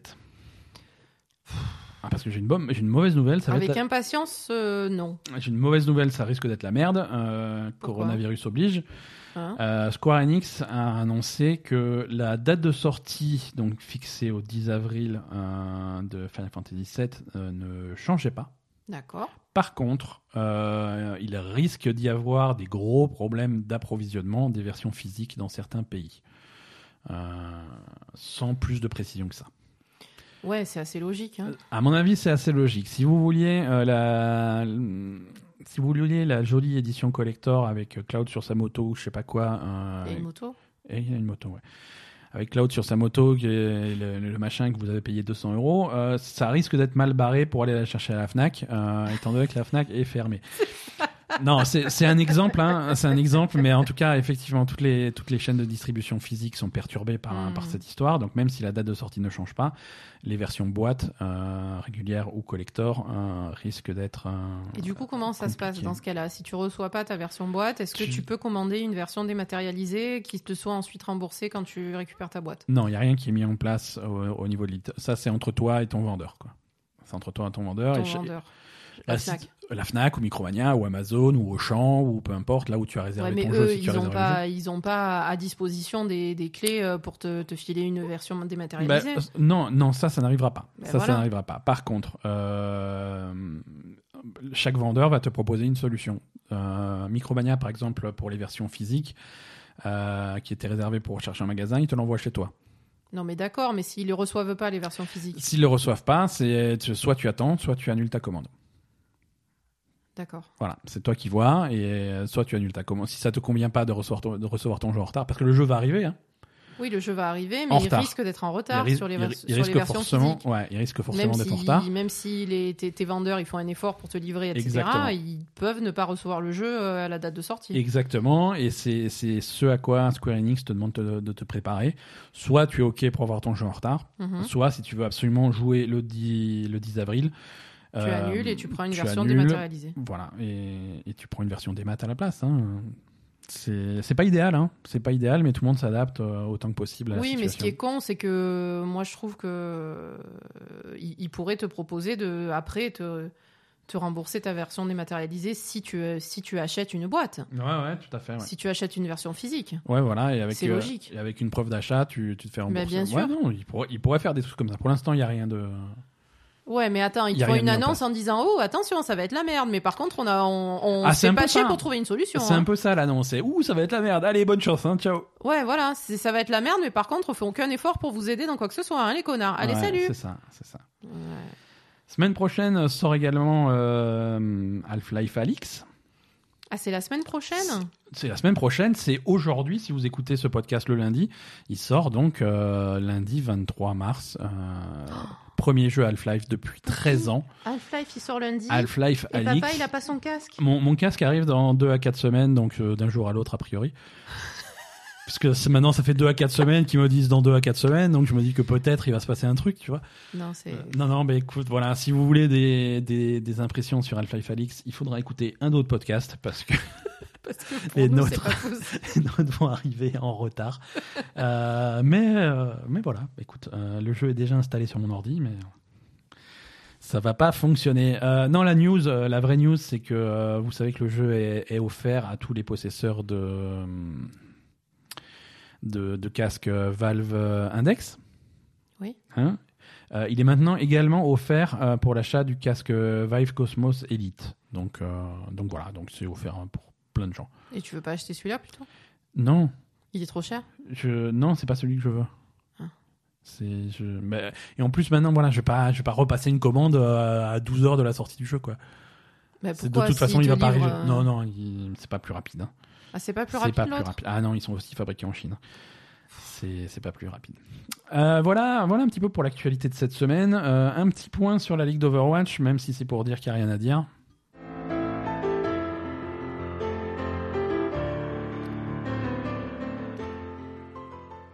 d'Overwatch. Est-ce qu'on la reverra un jour? Je sais pas. Les matchs devaient, devaient reprendre ce week-end, c'était merveilleux, tout le monde était content, jusqu'à ce qu'ils soient finalement annulés. Mm. Euh, encore une fois, les matchs ont été annulés. Alors, euh, Alors il- vas-y, explique, mais je vais expliquer. Donc, il y avait des, ma- il y avait des matchs.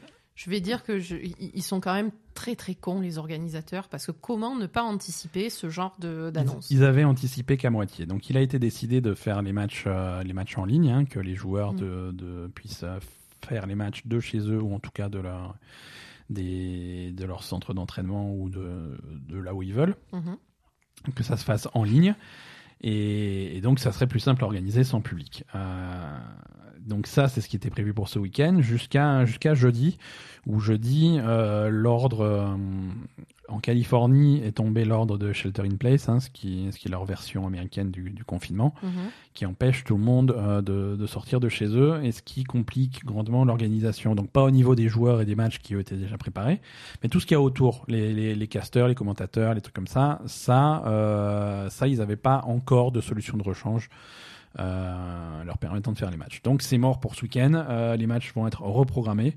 Par contre, à partir de la semaine prochaine, en principe, c'est c'est bon.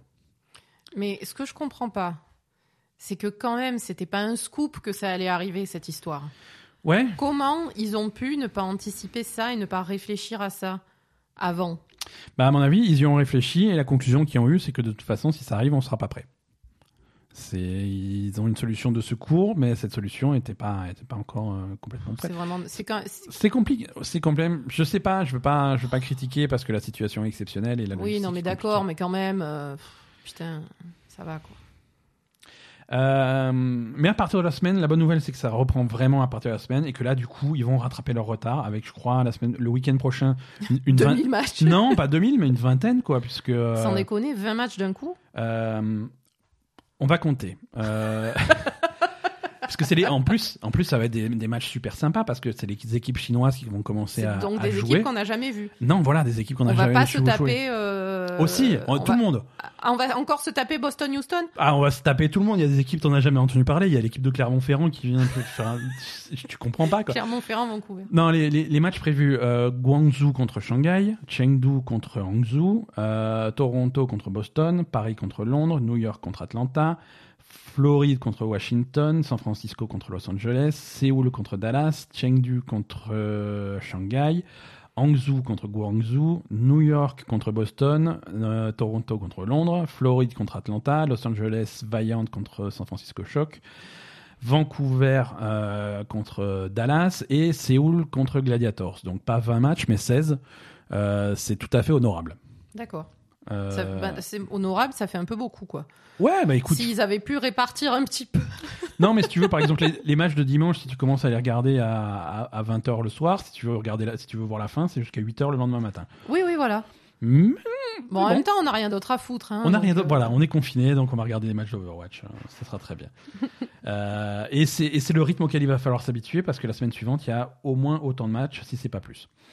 Écoute, moi, je suis quand même un peu. Bon, c'est vrai que la situation est exceptionnelle, mais je suis quand même un petit peu déçu peuvent. de, de, de, de ces organisations-là parce que ça fait euh, je sais pas combien de semaines qu'on se tape des matchs pourris où il y en a deux et demi, Ouais. et puis là, euh, d'un coup, euh, t'es obligé de te taper 200 matchs dans la même soirée. euh, non, c'est c'est indigeste et c'est pas cool. C'est un, ouais, c'est ça, c'est indigeste et pas je, je cool, suis mais un euh, peu, je suis un peu, un peu déçu. Ouais, je comprends. par écoute, ils, font, ils font ce qu'ils peuvent. C'est vrai que pour la première année où ils ont les matchs à domicile, c'est vraiment la, la tuile.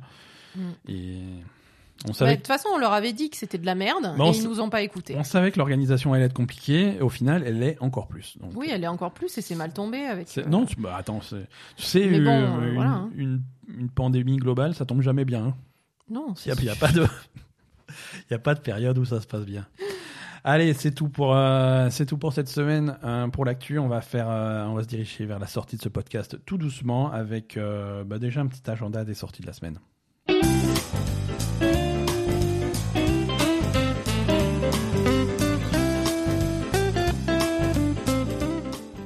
Un petit agenda des sorties plutôt sympa cette semaine, hein, avec. euh, alors non, mais oui, c'est plutôt cool. Euh, Il y a des bons, il y en a pour tous les goûts, il y a des bons trucs. Euh, donc dès aujourd'hui, lundi 23 mars, Half-Life Alix est disponible sur PC exclusivement en réalité virtuelle. Alors c'est compatible avec tous les casques euh, disponibles sur le marché PC. Mais c'est uniquement réalité virtuelle. hein. Ne vous attendez pas à une version non VR plus tard. Euh, le jeu a l'air d'être conçu vraiment, vraiment avec la VR au cœur du truc. C'est le premier jeu Half-Life depuis 13 ans. Euh, ça fait plaisir, les fans attendent ça. Les Ben, tests, les c'est- tests sont extrêmement positifs. Donc, euh, si jamais il y a excité. des gens qui peuvent le tester et Voilà, qui ont un casque, ah ouais, racontez-nous. raconte- Racontez-nous, racontez-nous, et puis euh, on, on en parlera la semaine prochaine. Mm. Et nous, on y, te- on y jouera peut-être un jour. hein. Oui, mais pas la semaine prochaine. Le lendemain, le lendemain, mardi 24, euh, sur PC, Xbox One et euh, également Game Pass sur les deux, euh, Ble- Bleeding Edge. Euh, ça, on avait testé. On avait testé le- la bêta il y a quelques Mm, semaines. On n'était a- pas super chaud. on n'était pas super chaud, mais, euh, mais bon, peut-être. mais en Enfin, grande partie parce que c'est pas notre style de jeu. Oui, voilà. Après, Hein, c'était c'est- pas non ça a l'air d'être euh, un jeu, un shooter compétitif à la troisième personne tout à fait compétent. Euh, et ça sort ce mardi 24 mars. Euh, jeudi 26 euh, sortent deux DLC euh, plutôt attendus. Euh, le, le gros DLC de Borderlands 3, Guns, Love and Tentacles, qui sort sur PC, PS4 et Xbox One. Et le DLC de Control, Ah. The Foundation, qui sort sur, uniquement sur PC, sur PS4. Euh, si vous avez Control sur Xbox, il va falloir attendre un petit peu. La version Xbox sort un petit peu plus tard pour des raisons que je n'explique pas. C'est quand plus tard Le mois prochain, en avril, je crois qu'il y a un mois de retard. D'accord.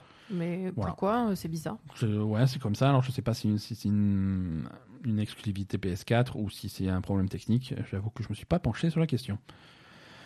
Euh, voilà pour les sorties de cette semaine, donc euh, plutôt plutôt sympa. Voilà Mhm. pour euh, et voilà aussi pour cet épisode du podcast pour les jeux vidéo. On va vous parler un petit peu de de de, de télé, hein, puisqu'on est enfermé à la maison.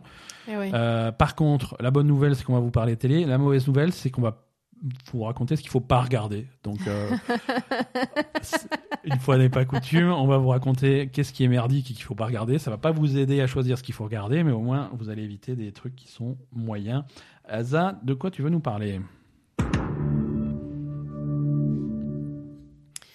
Euh, alors, truc moyen, euh, Netflix. Alors, moyen, c'est pourri. Hein. On- Ouais, pour. Ouais. Je veux dire, t'es pas obligé de prendre des pincettes. euh, On n'en est plus là, on est entre nous. c'est de la merde. Non, c'est pas de la merde. C'est chier, quoi. Ça, ça marche pas. Euh, donc, c'est. Ça euh, marche pas, c'est-à-dire tu fais play, il se passe rien. Il se passe rien. C'est exactement ça. Tu fais play, il se passe rien. oh merde. C'est ça. Euh, c'est Criminal. Criminal, qu'est-ce que c'est Alors, Criminal, c'est c'est une production Netflix. Euh, c'est sorti il y a peut-être un mois ou deux, je sais plus. Euh, il y a quatre euh, séries différentes. Euh, Criminal Royaume-Uni, France, euh, Espagne et Allemagne. D'accord. D'accord. Ok. Donc, c'est des trucs de trois épisodes à chaque fois. Donc c'est 4 fois 3 épisodes. C'est quatre fois trois épisodes et euh, c'est quatre, c'est des séries différentes hein, sur Netflix. C'est pas du tout euh, ensemble. C'est à Criminal Royaume-Uni, Criminal France, Criminal Ok. Spain, euh, Criminal euh, Allemagne, euh, je sais pas quoi. Voilà. Donc, euh, donc moi j'ai regardé Criminal Royaume-Uni. Parce que déjà le concept, pourquoi pas, tu vois, ça peut être intéressant. Bah écoute, ça avait l'air sympa. C'était un truc, à ma foi, un truc qui visiblement parlait d'enquête criminelle, donc ça avait l'air cool. Sur les quatre pays, ce qui était plutôt pas mal. Je me suis dit, ma foi, ça a l'air sympa, tout ça, on va tester. Et donc j'ai regardé Royaume-Uni parce que bah, il y avait David Dans le premier épisode, donc ça Ouais. avait l'air plutôt cool. Ok. Euh, voilà, mais je j'avais pas trop regardé euh, ce que c'était exactement le principe du truc. Donc en fait, il y a un, un- un énorme problème sur le, le, le- le déroulement de la série et le principe de la série. Donc en fait, le principe, c'est c'est une équipe d'enquêteurs. En fait, c'est euh, sur les trois épisodes, c'est trois affaires différentes. Donc il y a pas de, c'est pas c'est pas un truc qui est suivi sur les trois épisodes. C'est pas une Ouais. histoire suivie sur les trois épisodes. Euh, c'est une équipe d'enquêteurs qui est spécialisée dans les interrogatoires. Et donc, euh, tu as euh, l'interrogatoire, tu as un suspect euh, et généralement son avocat dans la, dans la salle d'interrogatoire Ouais. avec euh, deux inspecteurs de la brigade euh, spécialisée dans les interrogatoires, D'accord. plus la vitre Santin et tout le reste de la brigade spécialisée dans les interrogatoires derrière la vitre Santin. Qui regarde ça de dehors. euh, Voilà. Et donc, tout l'épisode, c'est ça. C'est l'interrogatoire en temps réel. Donc, c'est vraiment... euh, c'est du 24 heures chrono, mais voilà. mhm. En temps réel, 45 minutes d'interrogatoire du suspect sur une affaire, à chaque fois différente. D'accord. Donc déjà, gros problème, euh, ben, tu t'emmerdes. Non, mais je ouais. veux dire, tu vois, sur le, on va dire sur le coup, tu te dis, ah, tiens, pourquoi pas, ça peut être une bonne idée. Mais en fait, un truc comme ça, un huis clos comme ça, interrogatoire, avec les mêmes personnes, euh, sur un, un- un- tu vois, un, un dialogue qui dure 45 minutes. Bon, il y a des coupures, hein, c'est pas, c'est pas, c'est pas du, c'est pas du, c'est pas d'un trait Ouais, les trucs. ouais, hein. ouais. Il y a des, alors évidemment, il y a des, y a des interruptions de l'interrogatoire, etc. Enfin bon, il y a quand même des trucs, mais D'accord. euh, mais euh, et le principe, c'est si tu veux, à chaque fois, il y a une espèce de situation d'urgence. Soit c'est la fin de la garde à vue, parce que vous savez, enfin non, vous savez peut-être pas, mais quand on met quelqu'un en garde à vue dans n'importe quel pays, il y a un délai. euh, un délai légal où tu peux pas le garder plus que 24 heures ou 48 heures selon les pays et, et- et donc lui avoir assez d'éléments pour euh, l'inculper Ouais. et là, après, il va au tribunal, etc. Donc, du coup, euh, par exemple, là, le premier épisode, c'était la fin de la garde à vue. Donc, il restait 45 minutes avant la fin des. Je crois que c'était 48 heures de garde à vue. Donc, du coup, il fallait, que, il fallait trouver, il fallait arriver à le faire avouer ou à trouver des éléments qui l'in- qui l'incriminent euh, euh, avant les- la, la fin de la garde à vue. Après, l'autre truc, c'était un. Un chauffeur routier qui transportait des migrants Ouais. et qui avait planqué sa cargaison parce qu'on lui avait dit de planquer sa cargaison et qui avait peur de, de ses employeurs, etc. et qui avait peur d'avouer où était son truc. Donc Ouais. le principe, c'est en 45 minutes de lui faire avouer où il avait laissé sa cargaison, enfin de le prendre par les sentiments pour arriver à lui faire avouer où, était sa cargaison. Et après, le troisième truc, c'était autre chose. Mais bon, voilà, à chaque fois, il y a une espèce de situation d'urgence euh, Mhm. euh, qui justifie ces 45 minutes euh, D'accord. d'interrogatoire Voilà, pour mettre un petit peu de pression. euh, Voilà. Et, mais ça marche pas. Ouais. Parce qu'en fait, un truc comme ça, pour, pour- euh, si tu veux, il y a rien de plus que cette putain de salle d'interrogatoire avec des gens qui parlent, en fait. Donc, pour arriver à faire un truc bien sur un principe comme ça, il faut que ce soit excellentissime, en fait. Mhm. Il faut vraiment... euh, et non, ça passe pas. Ok, bah écoute, c'est dommage. Voilà. Donc, euh, criminal. euh, criminal, euh, Bon, on va- malheureusement... euh, On va, on va quand même, on va quand même préciser donc que tu as testé la version donc Royaume-Uni, hein, c'est ce que tu Ouais, j'ai testé la T'as version pas du Royaume-Uni. tout testé les autres. J'ai pas du tout testé les autres, sachant mais ça m'a pas donné envie de tester C'est pas les mêmes acteurs, c'est pas les mêmes réalisateurs, mais c'est le même concept. Oui. oui. Oui, euh, réalisa- c'est- la même, euh, même production et même Mhm. euh, créateur, etc. Ah, hein. d'accord, ouais. Voilà, c'est pas le même réalisateur, mais, Ouais, mais ça c'est- reste dans le même esprit, C'est exactement le même truc à chaque fois. hein. On est d'accord. Donc, euh, non, voilà. Donc, et, et malgré, on va dire, malgré la présence de David Tennant que j'adore et qui est un super acteur euh, qui faisait donc le, le suspect euh, dans la première affaire, Ouais, euh, ouais. voilà. Malgré euh, lui qui est quand même un, un acteur énormissime, euh, Mhm. ça passe pas quoi. Ouais. Voilà. Donc, euh, Ouais. non, tu, tu te fais. Il y a un moment où tu t'emmerdes. Je suis désolée, hein, c'est malheureux, mais voilà. Il n'y a pas assez de pas assez d'action pour que ça pour que ce soit intéressant quoi. David Tennant, pour ceux qui connaissent pas, son, son rôle le plus connu, ça a été pendant des années le, le Docteur Who. hein. Bah, Doctor Who, c'était Good Omens. euh, Ouais, euh, bah, voilà, après il était dans des trucs plus petits. mais, euh, euh, Jessica Jones. Ouais, voilà, mais bon, c'est des rôles plus petits, quoi, mais c'est- il est connu pour Doctor Who, quoi. Oui, oui. Euh, ok, donc. euh, il a fait plein de trucs. Ouais, hein. non, il, est prolifique. Euh, donc, Criminal, c'est bien, c'est pratique. Donc, c'est quatre séries d'un coup que vous pouvez rayer de votre liste Netflix. Ensuite, Asa, qu'est-ce que tu as d'autre? Alors, euh, non, après, euh, il y a un truc. euh, ah, me- je vais peut-être dire une connerie, mais il me semble que c'est Jen qui, qui m'avait parlé de cette série. Ouais. C'est sur Amazon Prime, ça s'appelle Into the Dark. D'accord. Donc, c'est une anthologie de d'histoires d'horreur, en fait. de, de ces différents trucs à chaque fois. D'accord, donc ça aussi poubelle. hein. Attends. Je résume. non, mais ça, c'est plus que poubelle. Ah, C'est criminel à la limite, tu vois. Ça pouvait être un truc que, ça, bon, à la limite, tu, c'était, ça partait d'une bonne intention. Non, ça, c'est plus que poubelle. Ça, ça m'a vraiment énervé. Euh, non, en fait, euh, Alors, moi, j'ai regardé le premier épisode de la première saison de Into the Dark. Ouais.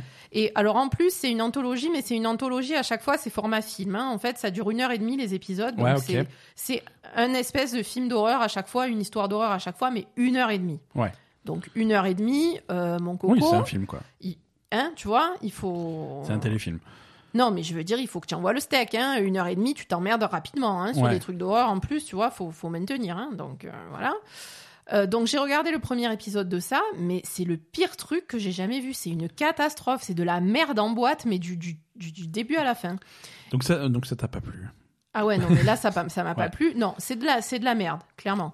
Euh, le premier épisode, c'est de la merde. Alors, je, moi, ce que je veux demander à la personne qui m'a conseillé ça, et il me semble que c'était Jen, mais je suis pas sûre. Et, et même si si, c'est si pas Jen, je suis désolée. et, me- et même s'il y en a d'autres qui ont regardé Into the Dark sur, euh, sur Voilà, Amazon en fait, Prime. moi, ce que j'aimerais bien savoir, c'est est-ce que, est-ce que je me fais chier à essayer de regarder d'autres épisodes ou est-ce que ça va être tout du même niveau que le premier qui m'a vraiment déplu, quoi? Ouais, est-ce que et est-ce qu'il y a un, un Est-ce qu'il y a épisode en quelque chose à sauver? Non, mais est-ce qu'il y en a Euh, un en particulier qui est au-dessus du lot, qui est recommandé euh, Ouais, voilà, Voilà, s'il faut en garder qu'un, lequel Et, et après, le truc, c'est que ça, ça demande vraiment un investissement parce que c'est une heure et demie. Donc, tu vois, Ouais. tu peux pas te dire, je vais tester le truc. C'est, c'est pas pareil que si c'est un épisode de 30 minutes ou 45 minutes, quoi. Tu vois, une heure et demie à te faire chier. Moi, la dernière fois, quand j'ai mis ça, à la fin, j'étais énervée. J'ai failli, j'ai pas, j'ai pas y frapper Ben, hein. ouais, bah, Donc, euh, tu vois, euh, lui, il était sur Final Fantasy derrière Moi, et moi, j'étais là, tranquille, putain, ouais. c'est quoi ce truc et tout. C'est, c'est vraiment, ça m'a saoulé, quoi, tellement c'était. Et, et alors, le truc, ce premier épisode et cette histoire, déjà, euh, bon, c'était pas, voilà, c'était pas fou. Mais en plus, tout le principe du truc repose sur quelque chose qui est complètement bancal de base, en fait. Il y a un truc qui va pas du tout, mais qui est, qui est, qui a aucun sens. Tu vois, les gens, Mhm. en fait, ils font un truc et tout le tout le tout l'épisode est basé donc sur un tueur qui qui court après des gens euh, qui, qui lui ont volé en fait le, le, le corps de sa victime. ouais. Et ça n'a aucun sens. Pourquoi les gens ils ont pris ce corps? Putain, appelle les flics et laisse-le là. Ça va pas ou quoi? Tu vois, ça n'a aucun sens. Et ça, ça m'a tué. Et je me suis tapé une heure et demie de ce truc de merde qui commençait sur quelque chose qui n'avait aucun sens. C'est voilà, vous avez tout gagné, vous avez énervé Hazard. Donc voilà, est-ce que est-ce que ça vaut le coup de regarder d'autres épisodes de Into the Dark? Est-ce que vous en avez certains à, à recommander? Mais là, le truc, c'est que Euh, même voilà. si les gens ont des épisodes à regarder, ils ont peur de toi. ils vont pas oser te les recommander. Non, Ils vraiment, vont, ils vont, si je lui recommande et que ça lui plaît pas, je vais me faire défoncer.